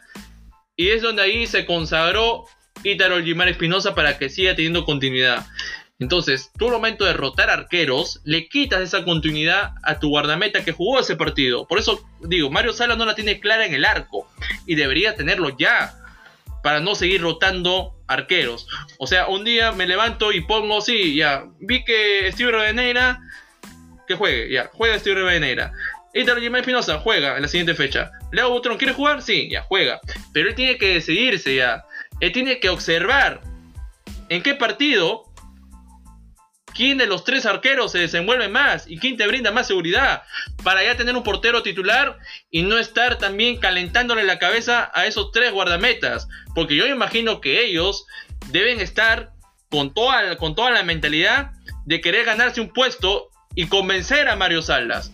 Entonces Mario Salas todavía no lo tiene clara en ese aspecto. Y para ir cerrando y pasar lo que ha sido el sorteo de la fase 2 de la Liga 1 de Perú, eh, lo único que puedo decir es que Alianza Lima, sí o sí, necesita mejorar futbolísticamente, porque si no, le va a ir, este, le, va a pasar mal. Le va a pasar mal. Para cerrar, para cerrar, escucha. Sí, para cerrar, este. Dale, dale. Y, dale te, digo algo para, para ver tu opinión también, ¿no? y sí, y, quiero coger, y quiero, quiero coger algo que, o subrayar, lo que, lo que, lo que apresó este, un colega. Y creo que le voy a dar la derecha esta vez. Mario Salas no llega en el mejor momento a dirigir Alianza Lima, sino el, caso más claro o el ejemplo eh, más notorio fue lo de Russo. ¿Qué pasó con Russo? No duró tanto, no logró instalar su idea de juego, y si lo comparamos al Mario Salas que dirigió Sporting Cristal, que sí rindió, fue un éxito, cuando tú vienes a Alianza Lima y cuando ya se acostumbró o ya marcó un sello con Pablo Bengochea de que su estilo era, eh, era uruguayo al pelotazo y que quieran o no, ese estilo convencía a algunos hinchas y a otros no, pero rescataba partidos claves. Y el mérito de Pablo Bengochea es que Pablo Bengochea eh, lo llevó a dos finales, Alianza Lima. Entonces es un mérito que no debe pasar desapercibidamente y que creo que Cualquier técnico que venga a dirigir hoy por hoy Alianza Lima va a tener que reestructurar muy a fondo. Muy a fondo. Y se ha especulado, ¿no? Se ha especulado de que el próximo año pueda haber una purga y pueda haber aires nuevos. Pero eso lo dejaremos más adelante. Julio, no sé si quería decir algo. Sí, Carlos, yo te quería plantear justamente el tema del técnico, ¿no? Salvo sea Julio César Uribe, pero uh, respóndeme en una frase o en una ah. palabra, ¿no? Eh, mira, Alianza, los, los primeros tres partidos que tiene, ya hablaremos de la fase 2, pero te lo planteo así de, forma rápida. Mira, lo tiene con Ayacucho, Muni y Melgar. Que dentro del papel que está jugando Alianza Lima, saquemos el, que es un equipo grande, que eso no, no queda duda. Pero por el rendimiento de Alianza Lima, los tres partidos que vienen, para mí, por lo que ha venido demostrando las últimas fechas, o son perdibles o son empatables. Tú, tú si fueras parte del fondo blanquiazul, si es que Alianza tiene un empate y dos derrotas en estas tres primeras fechas, de nueve que quedan, eh, ¿qué, decisión tomarías con respecto al comando técnico? ¿Lo dejarías o lo sacarías y pensarías en algo de emergencia, no? Para responder a tu pregunta, Julio, y poniéndome, a ver, me pongo por un rato en la situación del fondo blanqueazul. A ver, si yo leo las estadísticas de lo que dejó el torneo de apertura, eh, son tres victorias. No vamos a contar la, victoria que tuvo en mesa con, Deportivo Binacional. Cuatro derrotas y, seis empates. Y de los dos partidos que ganó son con equipos que, vuelvo a recalcarlo, no vienen atravesando un buen momento futbolístico. Ahora, si lo ponemos en la fase 2, que sabemos que tiene equipos fuertes, partidos de alto eh, de alta exigencia, ¿no? Primero le toca con, con Ayacucho Fútbol Club, un rival muy duro. Después le toca con Deportivo Municipal, que es otro rival que te puede quitar un punto o te lo puede arrebatar los tres. Y en la tercera fecha tienes finalmente a, a Melgar. Entonces, si ponemos en la balanza esos tres partidos, supongamos que, a ver, caiga una derrota y los dos lo empate. Yo, si fuera fondo blanqueazul y teniendo la estadística de Mario Salas, yo pensaría en un plan B. Y creo que ese plan B lo vienen ya estudiando ese nombre, ¿no? Ese nombre que, que ha venido sobre la mesa aliancista y es Daniel Amec. Que no lo vería tan descabellado. No lo vería tan descabellado si es que pasa eso. Pero hay que ver si Mario Salas tiene esa capacidad de reacción, ¿no? Veremos si logra convencer al plantel y logra instalar su idea. Pero ya estaremos hablando ya de eso, de eso cuando ya Claro. Cuando cuando Ah, cuando para- ya Para, comentarte algo, para comentarte algo, incluso, mira, la, la- poniendo en el peor de escenario para Alianza Lima, cierra con Manucci y cierra con Huancayo, que están peleando arriba. ¿Te imaginas una situación así? Que Alianza esté jugando abajo por el descenso y encima tienes a dos rivales que técnicamente están peleando arriba. Por, por torneos internacionales y por el título nacional para meterse a las semifinales se viene se viene difícil para, para Alianza hoy día en el sorteo que ya nos ya nos estaremos metiendo eh, veía en redes sociales no que los hinchas de, de otros equipos decían Alianza le tocó un grupo fácil y para mí no, No, nada que a ver. Alianza, nada que ver porque tienes cinco rivales que están peleando arriba. Huancayo, Ayacucho, Melgar, eh, Manucci y Vallejo. Solamente de los de los que están ahí de media etapa para abajo está Yacuabamba, Boys eh, y bueno ahí para mí Al- Alianza tiene un duro inicio y un duro final porque le toca con Manucci que ya ha sabido imponerse ante Universitario ante Cristal y que para el momento de Alianza para mí también por ahí no va a tener problemas veremos cómo llega hasta eso Alianza Lima pero para concluir tiene las tres primeras fechas y las dos últimas vamos a ver cómo, cómo llega Alianza Lima, ¿no? Cuéntanos un poquito de lo que de los grupos que se armaron el día de hoy en, en la Viena. Así es, Julio. Antes de entrar de lleno a lo que ha sido el sorteo de la fase 2 y los grupos, eh, vayamos con los resultados que dejó la última jornada del torneo de apertura. Vamos. Dale, dale, dale, dale. Eh, bueno, hay, que recalcar que, damos los resultados y la tabla a continuación con Carlos, porque son dos que se meten por el tema de la tabla acumulada. Eh, hay, que, tener en cuenta ganador de la fase 1, ganador de la fase 2 y los dos del, acumulado. Eh, pero bueno, para comentarles un poquito lo que, lo que se dio el fin de semana, tenemos el, el partido de Carlos Stein, eh, que ganó 2 a 1 al cuadro de Cantolao. Eh, el cuadro de Chino Rivera, del de, el Deportivo Municipal, 1, Melgar 2, que viene alzando vuelo, el cuadro del, del Mixi, Alianza Universidad, que no ha demostrado lo que venía haciendo de local en Huánuco, perdió ante un Sport Boys que fueron más que 3 puntos. El cuadro de Cinciano ganó 2 a 1 al cuadro de Mario Salas, Alianza Lima, Binacional, que sigue con el mismo marcador eh, abultado como en la Copa Libertadores, perdió 3 a 6 contra el Sporting Cristal en Matute. Y Acuabamba eh, perdió 2 a 3 contra la Universidad César Vallejo, victoria para los, de, los dirigidos por el profe Chemo del Solar. Ayacucho volvió 3 a 0 a, al cuadro de. A ver, tenemos acá Steins, pero me parece que es otro, es otro, es otro rival. Eh, que volvió a Ayacucho Universitario 3 a 2 entre el Cujo FC. Atlético Grau eh, ganó, eh, eh, perdón, empató 0 a 0 con el cuadro de profe Navarro. Y cerrando la fecha, Carlos Amanucci eh, perdió 0 a 1 contra Sport Huancayo, lo cual victoria para el cuadro del profe Valencia, que le aseguró el segundo puesto en la fase 1. Carlos, vamos con la tabla. Así es, Julio, y, uh, y, quedó la tabla de esta manera el torneo apertura. Tenemos uh, como líder o como campeón absoluto Universitario de Deporte con 42 unidades. En el segundo casillero encontramos Sport Huancayo con 35 unidades. En el tercer casillero encontramos Sporting Cristal con 33 unidades. En el cuarto casillero Universidad Cervallejo con 33 unidades.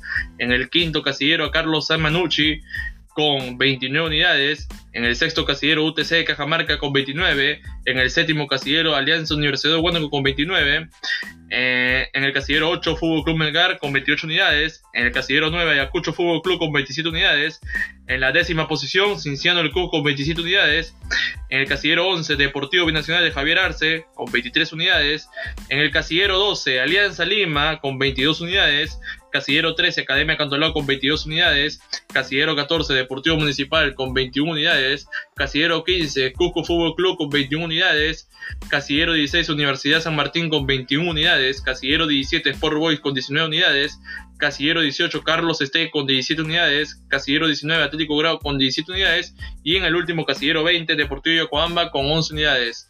Así quedó la tabla del torneo Apertura, ¿no? Y teniendo en cuenta a lo que ha sido el sorteo de la fase 2 que se ha dado hoy en la Videna, eh, encontramos para mí un grupo de lo, de lo más competitivo.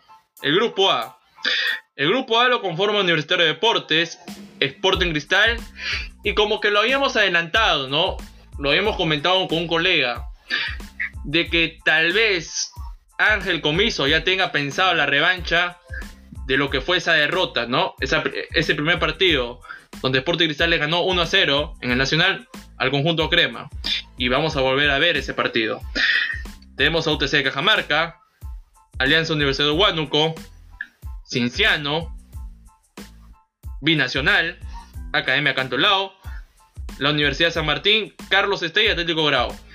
A ver, Julio, en ese grupo, el grupo A, yo veo a rivales exigentes, rivales que en sí han dado que hablar de manera positiva lo que dejó el torneo de apertura. Por ejemplo, un UTC, sabemos lo competitivo que es, dirigido por Franco Navarro. Alianza Universidad de Huánuco, que es cierto que el parón no le ha hecho bien porque a inicio de este año arrancó de buena forma. Cinciano del Cusco, conocemos todos los jugadores que tiene. Y, y, es ese, y es ese equipo que saca lo impensado, ¿no? Es ese equipo que te complica las cosas. Binacional, tal vez puede estar compartiendo ahí un poco de, fragilidad con Carlos Stein, porque un binacional que no, no, ha terminado de cuajar, no ha terminado de levantarse futbolísticamente. Academia Cantolao, otro equipo que viene de menos a más. Atlético Grau, que es otro equipo que, a ver, me da la sensación de que se desinfló mucho, porque el año pasado tuvo una buena campaña en segunda división, salió también campeón del Bicentenario, si no me equivoco, derrotando a Deportivo Binacional. ¿Cómo, cómo, lo ves tú este grupo a Julio? Sí, bueno, como lo comentabas, para mí los que van a luchar este, este grupo A va a ser por ahí. vamos a ver si Universitario, que creo que va a ser lo que se va a proponer el, profe Comiso, que es ganar el, grupo para poder asegurar eh, una posible final adelantada. Técnicamente si es que ya gana si gana el grupo A se enfrentaría al ganador del grupo B y ese sería su final para la U porque recordemos que si gana la apertura y la clausura ya queda en manos del universitario el título número 27 para, para los cremas. Pero eh, para mí universitario ir con esa mentalidad. Y me gusta que Cristal esté en el grupo eh, porque si Cristal quiere demostrar que quiere pelear por el torneo, eh, tienes que ganarle eh, el grupo a Universitario. Porque para mí, ahora Roberto Mosquera va a tener que demostrar que ya no está eh, más allá de que para mí Cristal tuvo buenos resultados y un buen rendimiento, Roberto Mosquera de a pocos ya ha encontrado el, equipo de, Cristal con un muy muy buen mediocampo y afianzado con Tábara, Calcaterra, Cazulo apareciendo y Olivares por derecha. Eh, sobre todo, eh, el profe Roberto va a tener que demostrar ante, eh, ante cuadros que le ha costado en la primera parte, ¿no? Perdido con Stein, el propio Graut, con la San Martín también por momentos, a pesar de haber ganado el partido, le costó un poco, ¿no? El desarrollo del juego me, más preocupación para Cristal va a ser demostrar ante esos tres rivales que te digo, demostrar y que ahora sí tiene que ganar para poder pelear por cosas importantes. Lo de profe Navarro con UTC ha venido de menos a más, pero que ante los, partidos importantes no, no, no, ha tenido buen rendimiento solamente con Alianza Lima en su momento, pero le costó, le, costó con, con, Cristal y con Universitario. Mi Nacional, con su participación finalizada ya en la Copa Libertadores, de cual hablaremos el día de mañana. Eh, ojalá que el profe Arce pueda enfocar el plantel en lo que se viene, ¿no? Para mí el, que más sufre eh, por ahora en, el cuadro del sur es Raúl Fernández, que ha sido el máximo afectado. eh, ante un cuadro de Binacional que demuestra poca actitud en estas últimas semanas y veremos que, que Diandesa puede aparecer en el cuadro del, sur. Estén con Grau y San Martín se van a disputar más allá de la tabla, más allá de lo que están haciendo, de, lo que pueden pelear en este grupo A, van a ver sobre todo el, acumulado, ¿no? Para no pelear por el descenso. Por ahí estén y Grau un poquito más involucrados con el tema del descenso y ya veremos si es que por ahí Cantolao y Cienciano afianzan su juego y puedan demostrarnos cosas interesantes, ¿no? Para que no solamente Cristal Universitario se disputen el, el, grupo A, sino que por ahí, ojalá que UTC y, y Cienciano puedan meterse ¿no? en, la, pelea por el grupo A. No creo que eh, ya tenemos a Universitario y Cristal como los que pueden aspirar a llevarse ese grupo, pero esperemos que Cienciano Binacional y por ahí el propio UTC se puedan meter en y puedan dar batalla ¿no? por este grupo A. Que me gusta que, que por un protocolo se, juegue todavía la fecha 7 de ese cristal universitario también por un tema de la utilización del Estadio Nacional, ¿no? Que, tenemos en cuenta que va a jugar eh, la Copa Sudamericana, Melgar, Huancayo, eh, en estos primeros 15 días eh, de, noviembre, y también la selección peruana, ¿no? Puede ser por ahí la federación se inclinó por programarlo predeterminado en la fecha 7, este cristal universitario, que probablemente se estaría jugando entre el 17 y el 20 de noviembre. Eh, partido interesante, sobre todo si es que esperamos ¿no? que Cristal Universitario pelee en la parte de arriba, sería una, una final adelantada ¿no? Eh, con respecto a la pelea del grupo A. Carlos, cuéntanos un poquito de lo que se viene en el grupo B con una alianza que, como tú lo decías, está difícil la situación de cuadro blanco y azul y, veremos. Eh, qué grupo le tocó y, probablemente de acá analizaremos las fechas, ¿no? De, tanto del grupo A como del grupo B, que ya tenemos el fichos. Solo para adelantarles a nuestros oyentes de Radar Futbolero, el partido clave del grupo A tendrá lugar en la fecha 7. Universitario de Deportes se enfrentará a Sporting Cristal. Ahí va a ser la revancha de comiso y ahí va a ser tal vez la proclamación de guerra de Roberto Mosquera y dejarle en claro al cuadro crema de que está capacitado para, para la fiesta y para demostrar que es un máximo perseguidor. Ya cerrando el tema del grupo A, vayamos al grupo B. Un, grupo B que veo equipos que, viene, que han venido de menos a más y que hay otros que sí tienen un juego definido. Tenemos a Sport Huancayo, César Vallejo, Carlos Amanucci, Melgar, Ayacucho Fútbol Club, Alianza Lima, Municipal, Cusco Fútbol Club, Sport Boys y Deportivo Yacuamba. A ver, si analizamos bien, Manucci es un equipo que a cualquier club grande lo complica. Vallejo, de la mano del Chemo del Solar, es otro equipo que también, por momentos, se acuerda de, de sus bases, ¿no? ¿No? De juego y puede complicar también a, equipos eh, sumamente medianos o grandes. Sport Huancayo, Ayacucho Fútbol Club, de los más regulares, que vienen de menos a más y que pueden ser sorpresa. Y lo que, puedes, lo que, lo que muestran fragilidad y que no han logrado cuajar su juego, Yacuabamba, Alianza Lima, Municipal y Cuco Fútbol Club. Entonces el panorama para Alianza Lima, muy aparte de que para algunos el grupo B es de lo... Se especula, ¿no? Ha habido comentarios que le tocó lo más fácil a Alianza Lima cuando en realidad no es así. Cuando en realidad Alianza Lima va a tener que batallar duro, va a tener que replantearse, va a tener que aclarar sus ideas, va a tener que, que reestructurar todo, reestructurar todo prácticamente. Y la va a tener un poco complicada, ¿no? En la primera fecha del grupo B, va de la siguiente manera. Cuco Fútbol Club con Melgar, Manucci con, con Vallejo, el clásico trujillano, ¿no? Bonito partido. Sport con Yacuabamba, Municipal con Sport Huancayo y Alianza Lima tendrá que medirse a Ayacucho Fútbol Club. ¿Cómo ves el panorama de este grupo B, Julio? Sí, un grupo B que por ahí en la mañana, como te comentaba antes, eh, los hinchas de Alianza vislumbraban bien, ¿no? Que, le, tocó un grupo técnicamente fácil para, para, Alianza Lima a partir de los nombres, por no haberle, no haberle tocado ni Cristal ni la U. Pero para mí es un equipo que, como tú lo comentabas, viene de menos a más.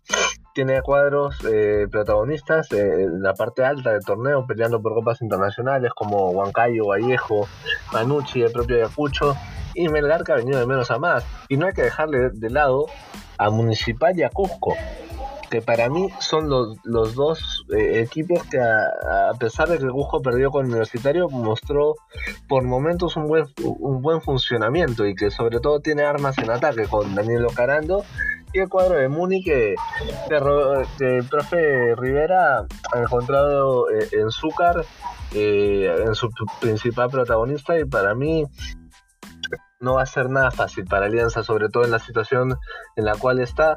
Eh, mira, para, para mí, eh, ese grupo B en otro momento, con otra alianza, con otro protagonismo, incluso con para no irnos tan lejos, con la alianza de, de profe de Cochea y jugando en Lima, hubiéramos estado hablando de que Alianza por ahí se la llevaba, ¿no? Para, para disputar el, el, título y ganando este grupo B y enfrentarse a Alianza o a, Cristal Universitario en el grupo A y hubiera sido muy bonito, pero hoy en día nos encontramos con una alianza que no, no encuentra en funcionamiento y sobre todo que no encuentra los resultados y para mí cada partido va a ser una final para Alianza Lima, ¿no? Eh, le, toca las primeras fechas, como ya lo habíamos comentado, a Ayacucho, le toca a Muni, le toca luego Melgar, eh, luego un respiro técnicamente con Yacuabamba, pero luego viene la César Vallejo, que ha venido levantando cabeza, el mismo Cusco Fútbol Club, la próxima fecha 6, y en la fecha 7 con un Sport Boys que veremos si es que levanta cabeza y cómo los encontramos en la tabla de posiciones.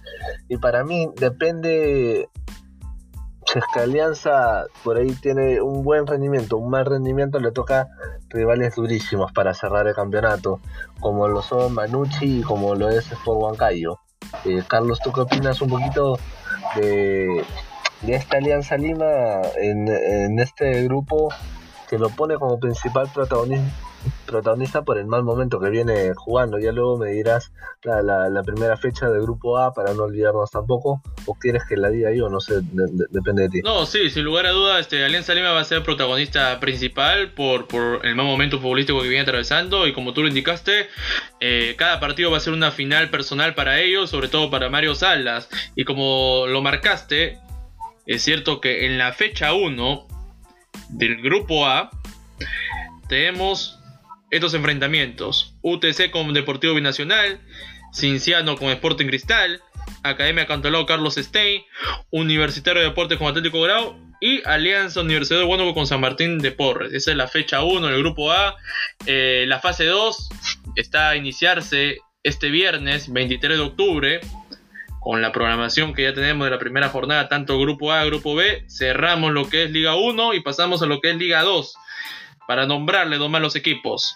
Alianza Atlético de Sullana, Comerciantes Unidos, Deportivo Coxol, Juan Aurich, Pirata Fútbol Club, Santa Rosa, Santo Fútbol Club, Sport Chabelines, Unión Comercio, Unión Guaral. Esos son los equipos participantes de la Liga 2, que hoy en la vida también ha sido sorteado el calendario. Y en la fecha 1 encontramos, particularmente yo encuentro tres partidos interesantes, ¿no? Unión Guaral con enfrentará a Juan Aurich, Sport Chabelines enfrentará a Unión Comercio, Pirata Fútbol Club a Comerciantes Unidos, Alianza Atlético de Suyana contra Deportivo Coxol y Santa Rosa con Santos Fútbol Club. A ver, de esta fecha 1 rescato tres partidos. El Unión Guaral con Juan Aurich, que es un partido de pronósticos reservados. Sport Chabelines, tengo el, agrado de conocer su juego. ¿No? Vino una vez acá a jugar un, amistoso en Chimbote con José Galvez. Eh, Pirata Fútbol Club con Comerciantes Unidos. Dos equipos que ya conocen lo que es competir Liga 1, al igual que Juan Aurich, al igual que Unión Guaral, equipos tradicionales ya de la Liga 2 y que quieren buscar ese regreso por la puerta grande en la Liga 1, pero ya cerrando el tema de Liga 2, vamos a lo que ha sido el ámbito internacional de este o del pasado fin de semana. Hacemos escala en la Liga Santander, qué jornada, ¿no? Qué jornada para los, los dos equipos grandes, tanto para Real Madrid y Barcelona. Real Madrid cayó en el Alfredo Di Stéfano contra Cádiz. Cádiz, que es un equipo recién ascendido a primera división, y el Getafe, que derrotó con lo mínimo a Barcelona del sargento Ronald Koeman. Y por otro lado, Atlético de Madrid, que mañana enfrentará al poderoso Bayern Múnich por UEFA Champions League, derrotó 2 a 0 a Celta de Vigo, equipo donde milita Renato Tapia. Julio. Sí, un fin de semana interesante y sobre todo sorprendente, ¿no? En la Liga Española tuvimos a Renato Tapia enfrentando al cuadro de Cholo Simeone que, que, ganó 2 a 0. Y para meternos un poquito en, las ideas y no, no entrar mucho eh, en lo que se vino en estas derrotas sorpresivas, ¿no? Un Real Madrid y un Barcelona que tuvieron que utilizar el, por el tema de, de la liga contra el cáncer, el tema de la, de la camiseta rosada que no les vino nada bien, ¿no? Ambos perdieron por la mínima diferencia y encendieron las alarmas tanto en el cuadro merengue que hace rato que a pesar de ganar la liga no ha podido tener una victoria clara, no, no ha podido golear hace mucho tiempo 3 a 0 el cuadro de, Real Madrid y por el lado de Barcelona eh, para mí fue un traspié, ¿no? Porque a comparación de, de la Casa Blanca, el Barcelona sí demostró en las primeras fechas de la Liga Española con goleadas y con buen funcionamiento. Incluso pudimos apreciar ese partido con el Villarreal, donde Ansu Fati viene rompiéndola, ¿no? Para mí fue un traspié de Barcelona que no tuvo mayores inconvenientes por lo que demostró hoy día en la Champions, que ya lo comentaremos. Me preocupa más el Real Madrid por el tema de funcionamiento y por el tema de resultados. Me, preocupa más el, Madrid, que no ha tenido grandes cambios ni grandes jales en la presente temporada, Carlos. A ver, para ir por partes, vayamos con el tema de Barcelona. A mí Barcelona, los primeros partidos vi eh, un recambio futbolístico y creo que metió mano Ronald Koeman. Y en este partido contra Getafe, el mayor problema, y es una perspectiva mía, es una percepción que veo es el tema Antoine Grisman, ¿no? Porque Antoine Grisman, cuando fue a jugar para la selección de Francia, tuvo algunas declaraciones que no cayó nada bien a Ronald Koeman. Y Ronald Koeman hizo lo, lo diplomático, fue más certero, fue más inteligente. Entonces, lo puso desde el arranque ante Getafe en una posición que lo tiró más para la derecha, actuando como para pa medio centro, ¿no? Y en una de esas jugadas tuvo una clarísima, clarísima que le erró enormemente al arco. Entonces creo que Kuman le hizo ver a Antoine Grisman de que él es, él es el técnico, de que él es el que toma las decisiones y de que lo expuso, a, mi entender, a mi, a, mi, apreciación, lo expuso Antoine Griezmann. Y es por eso que Antoine Griezmann no arrancó en el partido de UEFA Champions League que estaremos eh, comentando más adelante. Pero Barcelona es cierto de que hoy por hoy eh, Lionel Messi es el motor, ya no es ese jugador o, ese, o esa Messi dependencia que tanto hablaban. Hoy por hoy veo un Barcelona que depende mucho más de los jóvenes. Ansu Fati, Pedri, de buen partido que hizo contra Getafe. Me gustó también lo de Filipe Coutinho, lo de hoy, lo de hoy. Y en el tema defensivo, flojito por momentos. Flojito y creo que va a tener que mejorar en ese aspecto. Y para adelante creo que está todo bien. Aunque, aunque eh, el tema de Griezmann va tomando mayor, mayor tema mayor tema en Barcelona y, una gran incógnita, ¿no? Y que ya se, instala la pregunta. ¿Hizo bien Antoine Griezmann en, dejar Atlético de Madrid? ¿Hizo bien el Barcelona en comprarlo por una millonada? Ahí se las dejo. Ahora, yendo al Real Madrid. Real Madrid es cierto que no ha venido mostrando un buen funcionamiento futbolístico, pero los resultados como que también han sido engañosos, porque si analizamos el trámite de esos partidos anteriores, faltó eficacia, faltó consistencia, faltó más profundidad en el juego, faltó más con penetración en los jugadores. Y yo lo que vi con Cádiz es para preocuparse. Porque no hay ese tipo que te marcaba los 50 goles. Ya no hay esa, esa figura estrella que digamos mandaba en el equipo. De manera futbolística. ¿No? Ahora tienes que depender mucho de, de Karim Benzema. Que para mí Karim Benzema es, uno que marca la diferencia. Después con los jóvenes, con los brasileños, Rodrigo, Vinicio Junior, cuántas oportunidades más para Vinicio Junior, ¿no? Que está predestinado a ser una figura importante en el fútbol brasileño y en el Real Madrid, pero que pero cada vez que tiene una jugada para culminar o para rematar, la termina errando y no termina de convencer. Entonces es ahí donde uno se pregunta, Real Madrid debió aunque sea buscar alguna figura, alguien que tal vez no te pidamos, tal vez no te pidan un Kylian Mbappé, pero tenías libre a Edison Cavani, un tipo que te marca aunque sea 25 goles. Teniendo en cuenta de que Eden Hazard está lesionado, se te fue Gareth Bale, se te fue James Rodríguez. James Rodríguez, que está siendo protagonista principal en el Everton. Y que ahí Zinedine Zidane le erró un poco. Entonces, este Real Madrid ya no me brinda confianza, ya no me transmite que es un equipo con mucha consistencia. Y lo que viene en este clásico español, no digamos que sea devaluado, es un clásico medio extraño. Es un clásico que no tiene las grandes figuras, porque Sergio Ramos sabemos que salió lesionado. No sabemos si va a estar presente en el, clásico, en el derby español.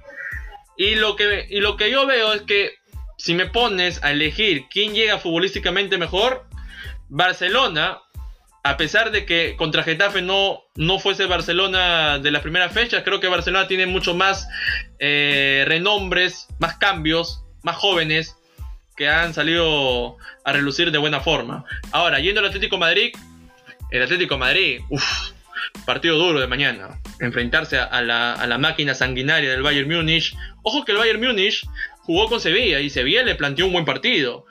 Y Atlético Madrid tiene todas las condiciones de plantearle un buen partido también. De la mano del Cholo Simeone, porque esta vez el Cholo Simeone no tiene excusas. No tiene excusas, no puede ponerse como menos favorito porque tiene jugadores importantes que han fichado. Torreira, Luis Suárez, Luis Suárez que poco a poco va ganándose un terreno en el conjunto colchonero. Y esta vez sí le veo equipo para que le compita de igual a igual al Bayern Múnich. Porque si ponemos, eh, eh, si analizamos fríamente, el Atlético de Madrid es uno de los pocos equipos europeos que tiene una mejor defensa atrás. Y eso al Bayern Múnich le va a costar un poco. Porque el Bayern Múnich no va a llegar con su gran figura, que es Sergi Gnabry que ha arrojado positivo al COVID-19. Cerrando el tema de Liga Santander y que vamos a ver cómo fluye el clásico y cómo fluye para mañana el conjunto colchonero ante Bayern Múnich. Vamos a la Premier. Sábado, a las 9 de la mañana, el clásico Barcelona-Real Madrid. Exacto, Julio. Sábado a las 9 de la mañana. Estaremos atentos a lo que pase de ese, de ese clásico español y veremos qué repercusiones deja a lo largo de la semana entrante. Yendo a la Premier League, una Premier League que cada vez digo es la mejor liga del mundo porque pasa cada cosa, cada cosa que uno se impresiona y que uno dice uno dice, de verdad estos equipos que salen y que le hacen buenos partidos a los equipos grandes, ¿no? Para meternos de lleno, para, para meternos de lleno, el partido de Tottenham con West Ham, un partidazo, una obra de arte. Tuvo de todo, drama, emoción, goles, un primer tiempo favorable para los Spurs y sobre todo con esta nueva dupla, ¿no? Heung-Min y Harry Kane, que son llamados ahora Batman y Robin de Londres y que es, un, que es una dupla que, que ha causado buenas sensaciones, 28 goles en total, ¿no? 28 goles tienen ellos dos. Y mostraron un buen primer tiempo. Fue arrollador, fue este, eficaz, fue decisivo. Pero esto es lo mágico que tiene la Premier. En el segundo tiempo ya se veía una mejoría y una reacción positiva del West Ham United. ¿No? Y uno no lo podían creer. Y, la verdad, eh, fue un partidazo. A mi opinión personal fue un partidazo porque los goles que hizo el West Ham eh, son para aplaudir. Son para aplaudir. Porque al minuto 82, y te hablo del trámite de 12 minutos. O sea, tuvo 12 minutos el West Ham para que iguale el partido. Para que lo iguale y de buena manera. Una reacción descomunal. Al minuto 82, Fabián Balbuena descontaba. Al minuto 85, el autogol del colombiano Davison Sánchez. Y sobre el final, sobre el final, el argentino Manuel Lanzini sacaba un bombazo, le reventó el arco a Hugo Lloris y, y sentenciaba el 3 a 3 en Londres. Y Mourinho no sabía dónde poner la cara, Mourinho no sabía dónde esconderse y dónde explicar, encontrar una razón de cómo es posible de que tienes un partido ganado 3 a 0 y que lo tenías para liquidar con la entrada de Gareth Bale y Gareth Bale entró en un mal momento, un mal momento y no es culpa nada de él porque tuvo una gran jugada, Harry Kane de enganche asistiéndole y falla un gol increíble, un gol increíble que tal vez pudo haber marcado eh, un 4, el cuarto tanto de los Spurs, ¿no? Pero al ver esta reacción memorable del West Ham, es donde se pregunta seriamente, ¿la Premier League es la mejor liga del mundo, Julio? Y para mí sí, porque mira, también tuvimos eh, el derby de Liverpool entre el Everton y el Liverpool, que también tuvo polémica el último minuto con, con el tema del VAR, ya con un Everton con, con 10 hombres. El Chelsea con Southampton también que empataron 3 a 3. Eh, Chelsea que hoy se dio a conocer que ante los posibles casos de COVID de los dos arqueros, eh, volvería Peter Sech a ser inscrito de emergencia, ¿no? Un, Peter Sech que tuvo muy buenos años en el Chelsea, que hoy se desempeñaba en la gerencia del club y que por emergencia lo han inscrito en la, en la Premier League, es otra de las cosas que nos llamado la atención, pero para no desviarnos del tema, tuvimos muy buenos partidos, ¿no? El Everton Liverpool, el Chelsea Soton, el City que ganó con lo mínimo al Arsenal, que, que ya no es ese City arrollador, ¿no? De otros años. Anton Arsenal que ha crecido mucho con Arteta también y el Manchester United que, que se acordó de ganar contra el Newcastle con Bruno Fernández que falló un penal pero hizo un golazo.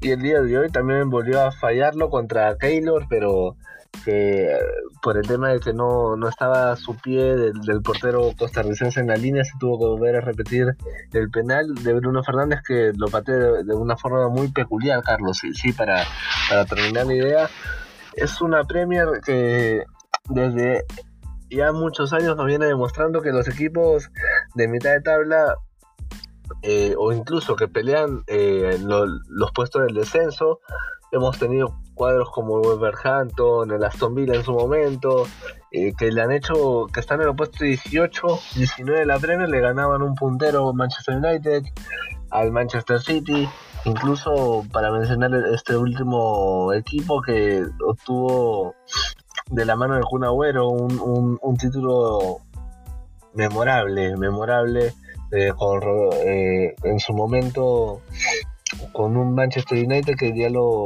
que ganó su partido, que se jugaba en simultáneo, que ya era campeón, pero que al minuto 94, tal cual, este héroe, el Kun Agüero marcó gol y le declaró el título al City. Y esa parte final que comento ahora se dio justamente con el tema del, del partido que comentaba Carlos, ¿no? Con, una, con un West Ham que no se dio por vencido hasta el final y que bueno, en los últimos 10 minutos le, bastó 10, 14 minutos con los descuentos para poder eh, empatar un 3 a 0. Que esto de acá se da muy poco y que la Premier nos, nos está llenando de, muchos buenos partidos.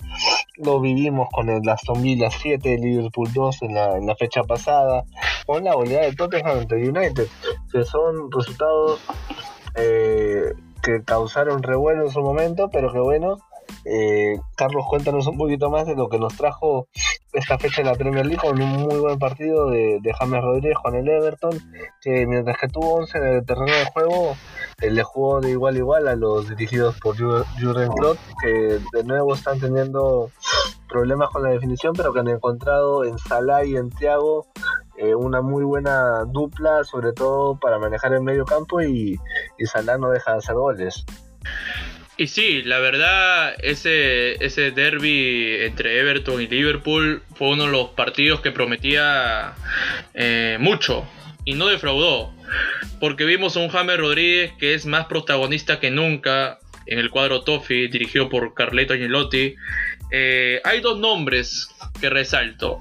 Uno es Dominic Calvert-Lewin y el otro efectivamente James Rodríguez que a ver, viene teniendo partidos regulares y poco a poco va desenvolviéndose eh, de buena forma. No porque, a ver, dio una asistencia para, para la igualdad del gol de Michael Kane y fue muy influyente. Entonces, eso es lo que pedía eh, o eso es lo que pedían los hinchas del Madrid a James Rodríguez, ¿no? De que tenga mucho más protagonismo, de que él se sienta capaz y también tiene que ver mucho con la confianza, porque te das cuenta de que Carlo Angelotti le deposita la confianza ni bien llegó al Everton, y eso es un buen síntoma. Y en cuanto al Liverpool, el Liverpool va a sufrir mucho en defensa, porque Virgil van Dijk eh, vimos ese choque terrible que tuvo con Pickford y que merecía para ser amonestado, ¿no? Porque era una, entrada criminal, y va a estar ausente por 7 a 8 meses. Va a ser operado. Va a ser operado y es una baja sensible para Liverpool. Un Liverpool que Thiago, Alcántara sigue afinciándose, sigue mostrando mayor soltura. Un Sadio Mané o un Mohamed Salah que cada vez sigue consolidándose en lo más alto de este conjunto REC pero que hoy por hoy veo a un Everton mucho más eh, parecido a lo que fue el Leicester, ¿no? ¿Quién no recuerda la buena campaña del Leicester y tal vez esta sea, e, este sea el momento del Everton y tiene jugadores importantes, ¿ah? sobre todo los dos que nombré. Y la expulsión de Richarlison, creo que, a ver, lo de Richarlison era ya una constancia, ¿no? Lo, lo, lo vimos en el partido de Brasil-Perú y sobre todo el VAR, ¿no? Otra vez el VAR tomando protagonismo negativo en la última jugada que le anula un gol a Jordan Henderson y no se entiende las reglas. Cada vez parece un libro coquito que no, se no termina de, de, poner una regla clara. Y ese gol que le anularon es por, un, por, por el hombro. O sea, vi la repetición y la verdad es para agarrarse de la cabeza y decir, eh, eh, ¿en serio el VAR vino para esto? Para, para crear este confusión, para crear controversia y, tienen que regular mucho a nivel europeo y a nivel su, Sudamérica. Eh, el Manchester City quedó en evidencia. Te voy a decir por qué Julio quedó en evidencia.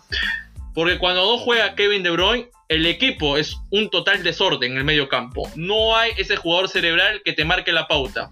Y Kevin De Bruyne es una pieza fundamental en el once inicial de Pep Guardiola. Muy aparte del regreso de, de, de Kun Agüero, Raheem Sterling cada vez mostrando ser ese jugador determinante tanto en la selección de Inglaterra como en el City. Eh, muy aparte de la lesión de, Gabriel Jesús, que no está, no está considerado, pero me inclino a que Kevin De Bruyne es el eje, es el cerebro de ese equipo, porque cuando no está, no tiene ideas claras en ataque. Y esa victoria mínima que tuvo con el Arsenal lo evidenció un poco. Pero ya cerrando el tema de Premier League y metiendo de lleno ya a lo que ha sido la UEFA Champions League temporada 2020-21 con los partidos o dos partidos resaltantes, ¿no? Que tuvo esta, esta primera jornada. El Barcelona, el Barcelona que se recompuso de esa derrota contra Getafe y goleó 5 a 1 a Ferenbaros, a Ferenbaros, al conjunto húngaro en el Camp Nou. Un Barcelona que en los primeros minutos le costaba hallar el camino, no se sentía cómodo, no desplegaba su juego, no había una idea clara a qué jugaba Ronald Koeman, pero cuando aparece el 10, Lionel Messi, se ilumina todo. Se ilumina todo, contagia al resto, hace que sus compañeros se sientan en confianza y al minuto 27 de punto penalti abre la cuenta. Abre la cuenta para el conjunto culé. Después, después de eso, venía venía una, reacción positiva del, Barcelona. ¿Por qué? Porque aparecía más este chico Ansu Fati, que es una de las revelaciones fuertes del conjunto blaugrana, donde Frankie de Jong lo habilita muy bien, manda una bombita dentro del área y Ansu Fati define como los grandes. anota el segundo tanto. Para la segunda mitad ya se vio un Barcelona mucho más lúcido, un Barcelona que lo observamos en las primeras fechas, con otro chip, con otra idea de juego, y Filipe Coutinho demostrando una vez más que en esta segunda parte, vestido como jugador de Barcelona, ha venido mostrando que está capacitado para quedarse por muchos años. Y lo de Ansu Fati, ese pase de taco, ¿no? Esa magia que tiene ese jugador, tan solo menor de edad tiene, es menor de edad, tiene 17 años, próximo a cumplir 18 años y mostrando este, este despliegue futbolístico mucho más que Antoine Griezmann mucho más, me atrevo a decir. Creo que Ansu Fati se ha ganado la confianza del sargento Ronald Koeman. Al minuto 68, la expulsión de Gerard Piqué, innecesaria la falta. Innecesaria, y es ahí donde nace el descuento de Igor Karatín. Después, Ronald Koeman, al ver que Piqué dejaba con 10 hombres, reajustaba su planteo táctico.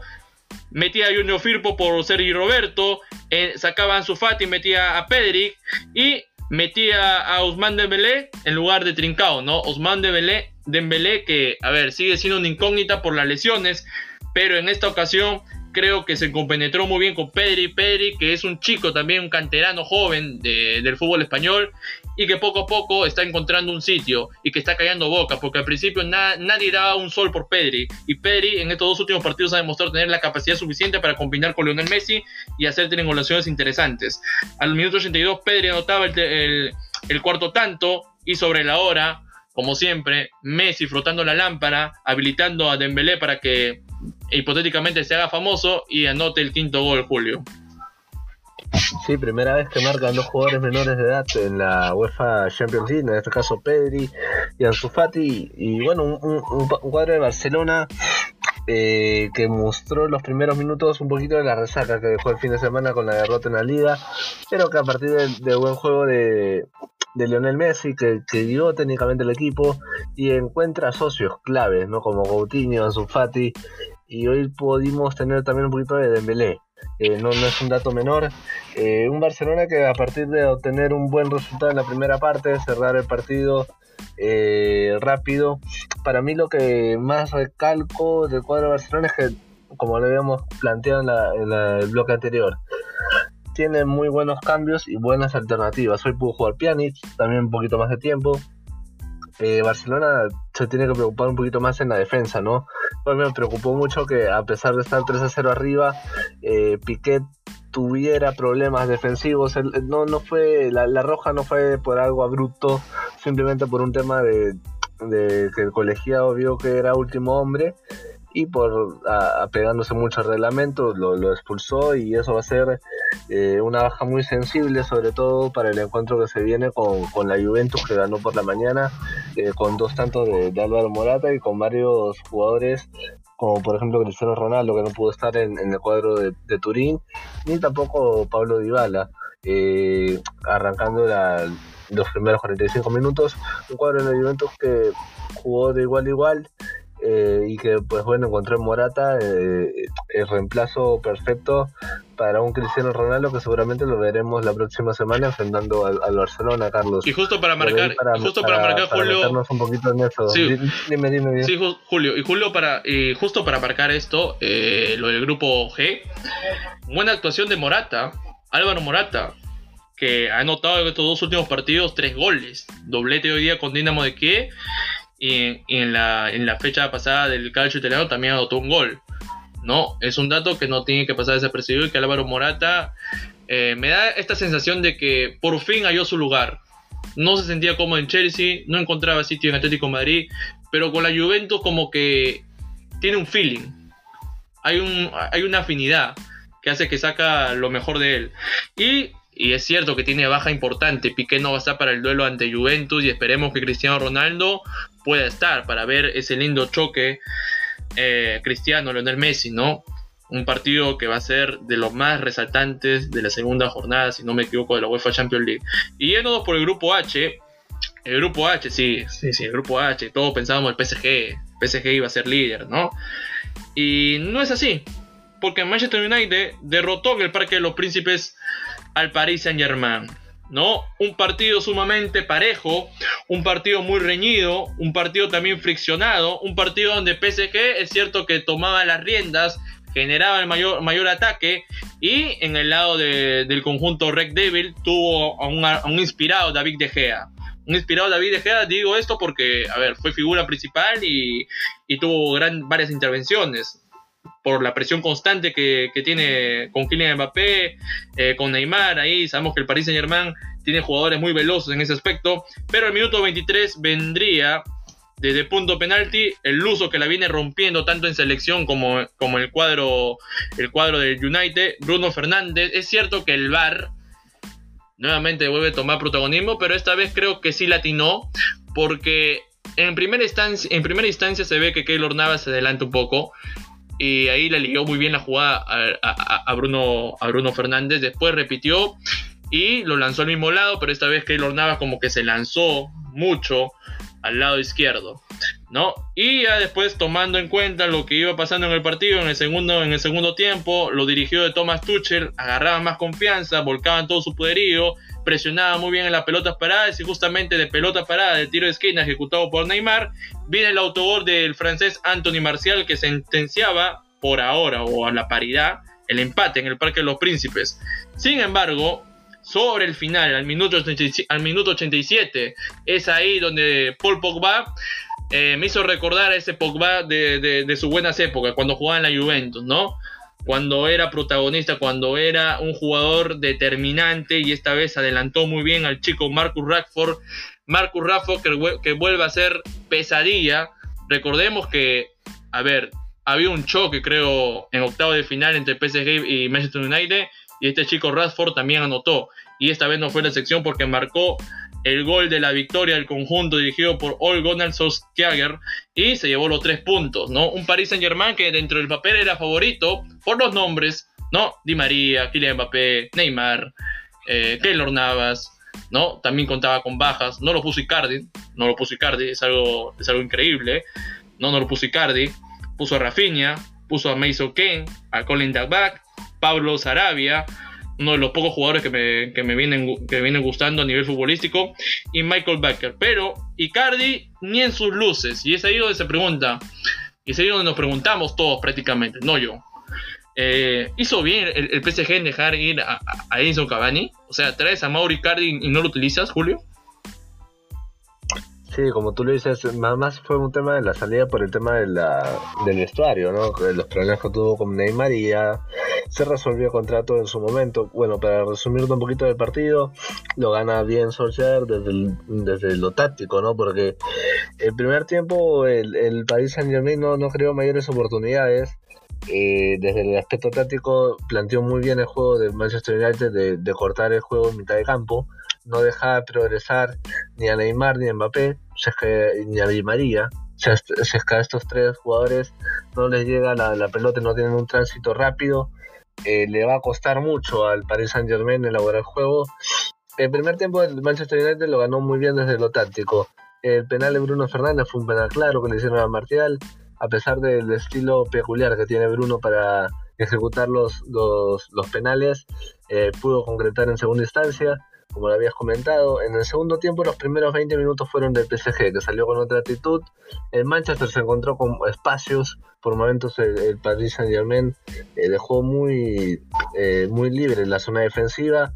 Y por ahí Marta tuvo una que otra ocasión de gol, eh, de contraataque en los primeros 20 minutos de la segunda parte. Y el PSG con un Neymar más enchufado, más protagonista, Di María apoyando en el ataque, hoy le costó mucho al PSG la, salida, sobre todo no tener la presencia de Leandro Paredes, que poco a poco se consolida como uno de los hombres ejes, eh, complementando a Ander Herrera, que también tuvo protagonismo, pero que dejó mucho en evidencia que le falta al jugador argentino, al cuadro de Tuchel y el Manchester United, que con la entrada de Pogba, como lo habías recalcado, en los últimos 15 minutos del partido eh, retomó el protagonismo.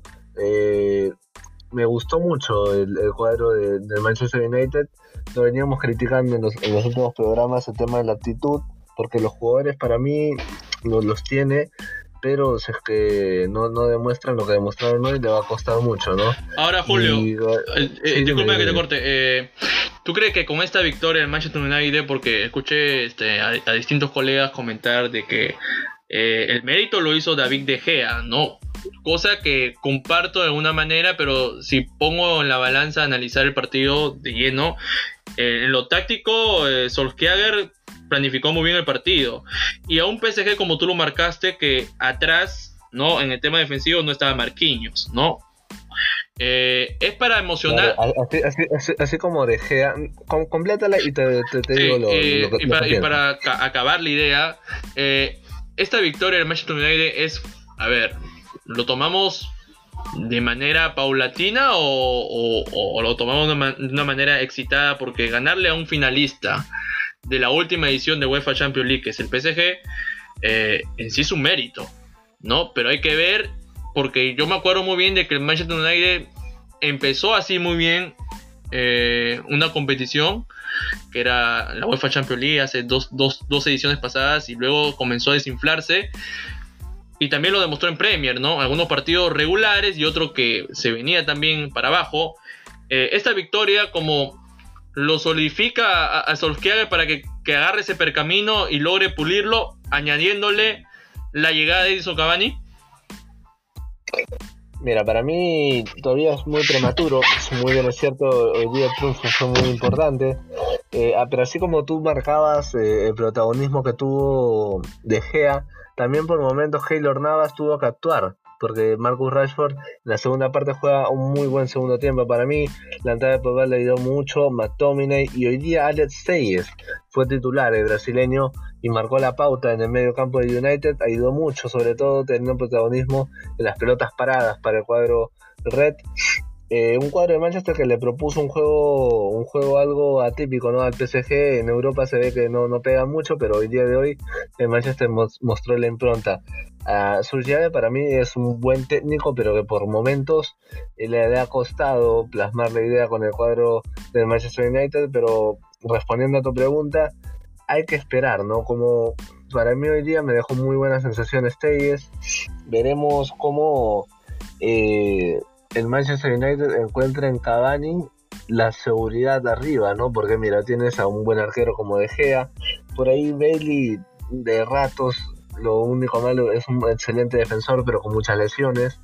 Eh, medio campo para mí entre McTominay, Bruno Fernández, eh, lo maneja bien McTominay, Bruno Fernández y el propio Pogba. Alex Telles ha metido muy bien al equipo por el sector izquierdo y veremos cómo incorporan a Edison Cavani, ¿no? Porque eh, por ahí Martial, más allá de que hoy día no tuvo un excelente partido, genera el penal y tuvo un par de ocasiones para explotar su velocidad. Por el sector izquierdo tenemos a Marcus Rashford, que veremos si arma una bonita sociedad con Edison Cavani, no es lo que esperamos todos, que el goleador uruguayo pueda tener protagonismo, llegó al cuadro de Manchester, firmó por dos años. Eh, y bueno, para mí el Manchester va a tener una buena un, protagonismo y probablemente le marque la pauta cuando gane partidos seguidos, ¿no? Son, el día de hoy fue una victoria muy importante. Seguramente le cae a pelo al Manchester United cuando no lo dan como principal protagonismo o protagonista de un partido, no lo dan como como favorito. El partido pasado contra el PSG, que lo dejó eliminado, también mm, fue igual, no, no, era el favorito, no llegaba como favorito al encuentro contra Neymar y compañía, pero que al Manchester le cae muy bien cuando no, lo toman como el favorito ¿no? en, los duelos directos y veremos este, cómo se disputa este partido que va a traer el morbo en la vuelta en Old Trafford entre el Manchester y el PSG con la presencia de Cavani, ¿no, Carlos? Y bueno, ese morbo, sí, y ese, morbo, sí, ese morbo va a estar este a, flor de piel, ¿no? Porque vas a tener a Cavani ya. Cavani que es garantía de gol, Cavani que, es un hombre que va al choque, es un hombre que te busca las jugadas complicadas, que te puede generar un penal, te puede abrir campo, puede hacer asociaciones muy interesantes como con Rashford, con, con Marcial, con el mismo Pogba. ¿No? El recibimiento que tuvo Cavani ha sido, ha sido bueno en los entrenamientos. Se vio ahí una foto donde Pogba lo recibe de buena manera, con los brazos abiertos, y creo que eso le hace bien al delantero uruguayo, pero vamos a ver cómo se va desenvolviendo el Manchester United. Por ahora, lo que hizo hoy es un, es un avance considerable, porque no, vuelvo a repetirlo, no es fácil vencer al, protagonista o al finalista de, la edición pasada.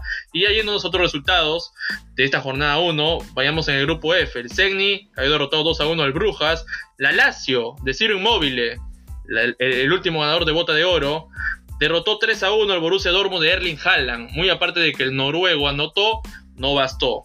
En el grupo G, ya repetíamos, Juventus contra Dinamo de Kiev, derrotó 2 a 0. Barcelona volvió 5 a 1 al Ferenbaros. En el grupo E, Rennex y Krasnodar empataron 1 a 1. Y el partido que prometían, ¿no? El partido que dejó esa sensación que faltaba el gol. Chelsea concebía que igualaron 0 a 0 en Stamford Bridge. En el grupo H, el Leipzig de Julian Nagelsmann 2 a 0 derrotó al Istanbul Basaksehir con doblete de Angelino, jugador español. Y el Manchester United derrotó 2 a 1 al PSG. Y mañana hay un partidazo, Julio. Mañana hay ese partidazo que se va a disputar en el Allianz Arena, ¿no? Bayern Múnich, Atlético Madrid y otro partido que suena interesante también Real Madrid contra el Shakhtar Donetsk. ¿Qué opinión tienes al respecto de esos dos encuentros que van a marcar los platos fuertes de mañana? Sí, para darte una línea de lo que fue con esos encuentros de Chelsea-Sevilla y de Lazio-Dortmund, te una línea de cada partido. El Chelsea-Sevilla, vimos a un Sevilla de, de Lopetegui que ya le agarró la mano jugarle a equipos grandes de igual igual. Y que bueno, el, cuadro de Chelsea tuvo ausencias importantes, sobre todo en el arco. En el lado de la Lazio con el Dortmund, una Lazio que en el primer tiempo eh, fue fue un cuadro avasallador los primeros 20 minutos, eh, que aprovechó cada oportunidad de gol que tuvo y el Dortmund no encontró su juego, ¿no? En este caso, eh, en Italia. Y bueno, para pasar al, lado de lo que planteabas, ¿no? Un partidazo entre el Bayern y, y justamente hablando del Sevilla, que creo que, que le dejó una bonita lección al, cuadro de, Cholo Simeone con lo que viene de cara al duelo de mañana, ¿no? Del, vamos a ver un, un partido donde eh, el cuadro de, de Cholo Simeone va a tener buenas alternativas, ¿no? Joao Félix, Luis Suárez, Diego Costa, creo que tiene más armas para hacerle daño, no solo pensar en rescatar un empate eh, ante el cuadro del Bayern Múnich, que veremos si este promete de nuevo ser esa máquina avasalladora que nos demostró contra el Barcelona, ¿no? No, el Cholo Simeone tiene que ir con todo, tiene que creérsela ya, tiene que dejar el lado de ser menos favorito, porque esta vez tiene los jugadores eh, importantes, de hecho ha hecho grandes fichajes, lo de Luis Suárez eh, es, un, es un fichaje de, lo que ha sido, ¿no? Este mercado, ¿no? Porque te has llevado al tercer goleador histórico de Barcelona con 198 goles, entonces no hay pretexto para que pueda fracasar en esta Champions League y pueda competirle de igual a igual a este Bayern Múnich. Como tú lo marcaste, Sevilla ya le, le dio una lección le dio prácticamente eh, la guía, ¿no? Las opciones para poder jugarle a este conjunto bávaro que en sí es una máquina eh, sanguinaria a nivel colectivo, es un equipo ya este, realizado, es un equipo con muchas figuras, pero muy aparte de la figura sobresale su juego colectivo y eso es importante y bonita prueba para el Cholo Simeone lo que se viene mañana y Real Madrid otra prueba para ver si es que espantan los fantasmas, aunque lo dudo mucho porque Sergio Ramos no ha sido añadido a la convocatoria. Se va a enfrentar a Shakhtar Donetsk, el Salzburg enfrentará al Lokomotiv Moscú, el Inter de Milán se enfrentará al Borussia Mönchengladbach, el Manchester, el Manchester City enfrentará al Porto, Olympiacos al Marsella, el Ajax se enfrentará al Liverpool y Atalanta enfrentará al Midland. Partidos que dentro de, la lista que veo me quedo con, con Bayern Múnich y Atlético Madrid. Creo que ese va a ser el plato fuerte de la jornada. Y veremos si Atlético Madrid está capacitado para hacerle frente a este Bayern Múnich. Julio. Sí, hay que recordar que por el tema de la pandemia ahora todo se está jugando en una sola jornada, ¿no? Una jornada doble, martes y miércoles, inclusive compartidos a las 11 y 45 de la mañana, horario peruano. Por el tema de la pandemia ahora tenemos que ver hasta tres partidos muy buenos. El día de hoy teníamos el, tema de Barcelona, jugando al mismo tiempo el PSG contra el United y el Chelsea Sevilla, no, sabíamos cuál ver, pero con Carlos nos repartimos para poder detallarles un poquito la, la información. El día de mañana tenemos partidos muy interesantes. Y bueno, Carlos, te dejo ya con el cierre del programa. Bien, Julio, antes de despedirnos, este, bueno, hoy día ha sido un día especial para nosotros y para los colegas que eligieron ejercer esta hermosa carrera que es el periodismo deportivo desde nuestra tribuna. Nosotros como Radar Futbolero le deseamos un feliz día del periodista deportivo. Sabemos que las circunstancias, ¿no? La coyuntura mundial que estamos viviendo no nos permiten celebrar como se debe, pero eh, creo que la profesión, no uno que, elige e, e, esta carrera es sumamente, tiene que ser apasionado, tiene que ser eh, muy instruido también para poder este, ejercer esta, esta profesión tan hermosa y a la vez un poco complicada, pero a medida que va pasando el tiempo uno tiene que ir prevaleciendo y sacar nuevas cosas. Así que nuevamente reitero, feliz día a todos los periodistas de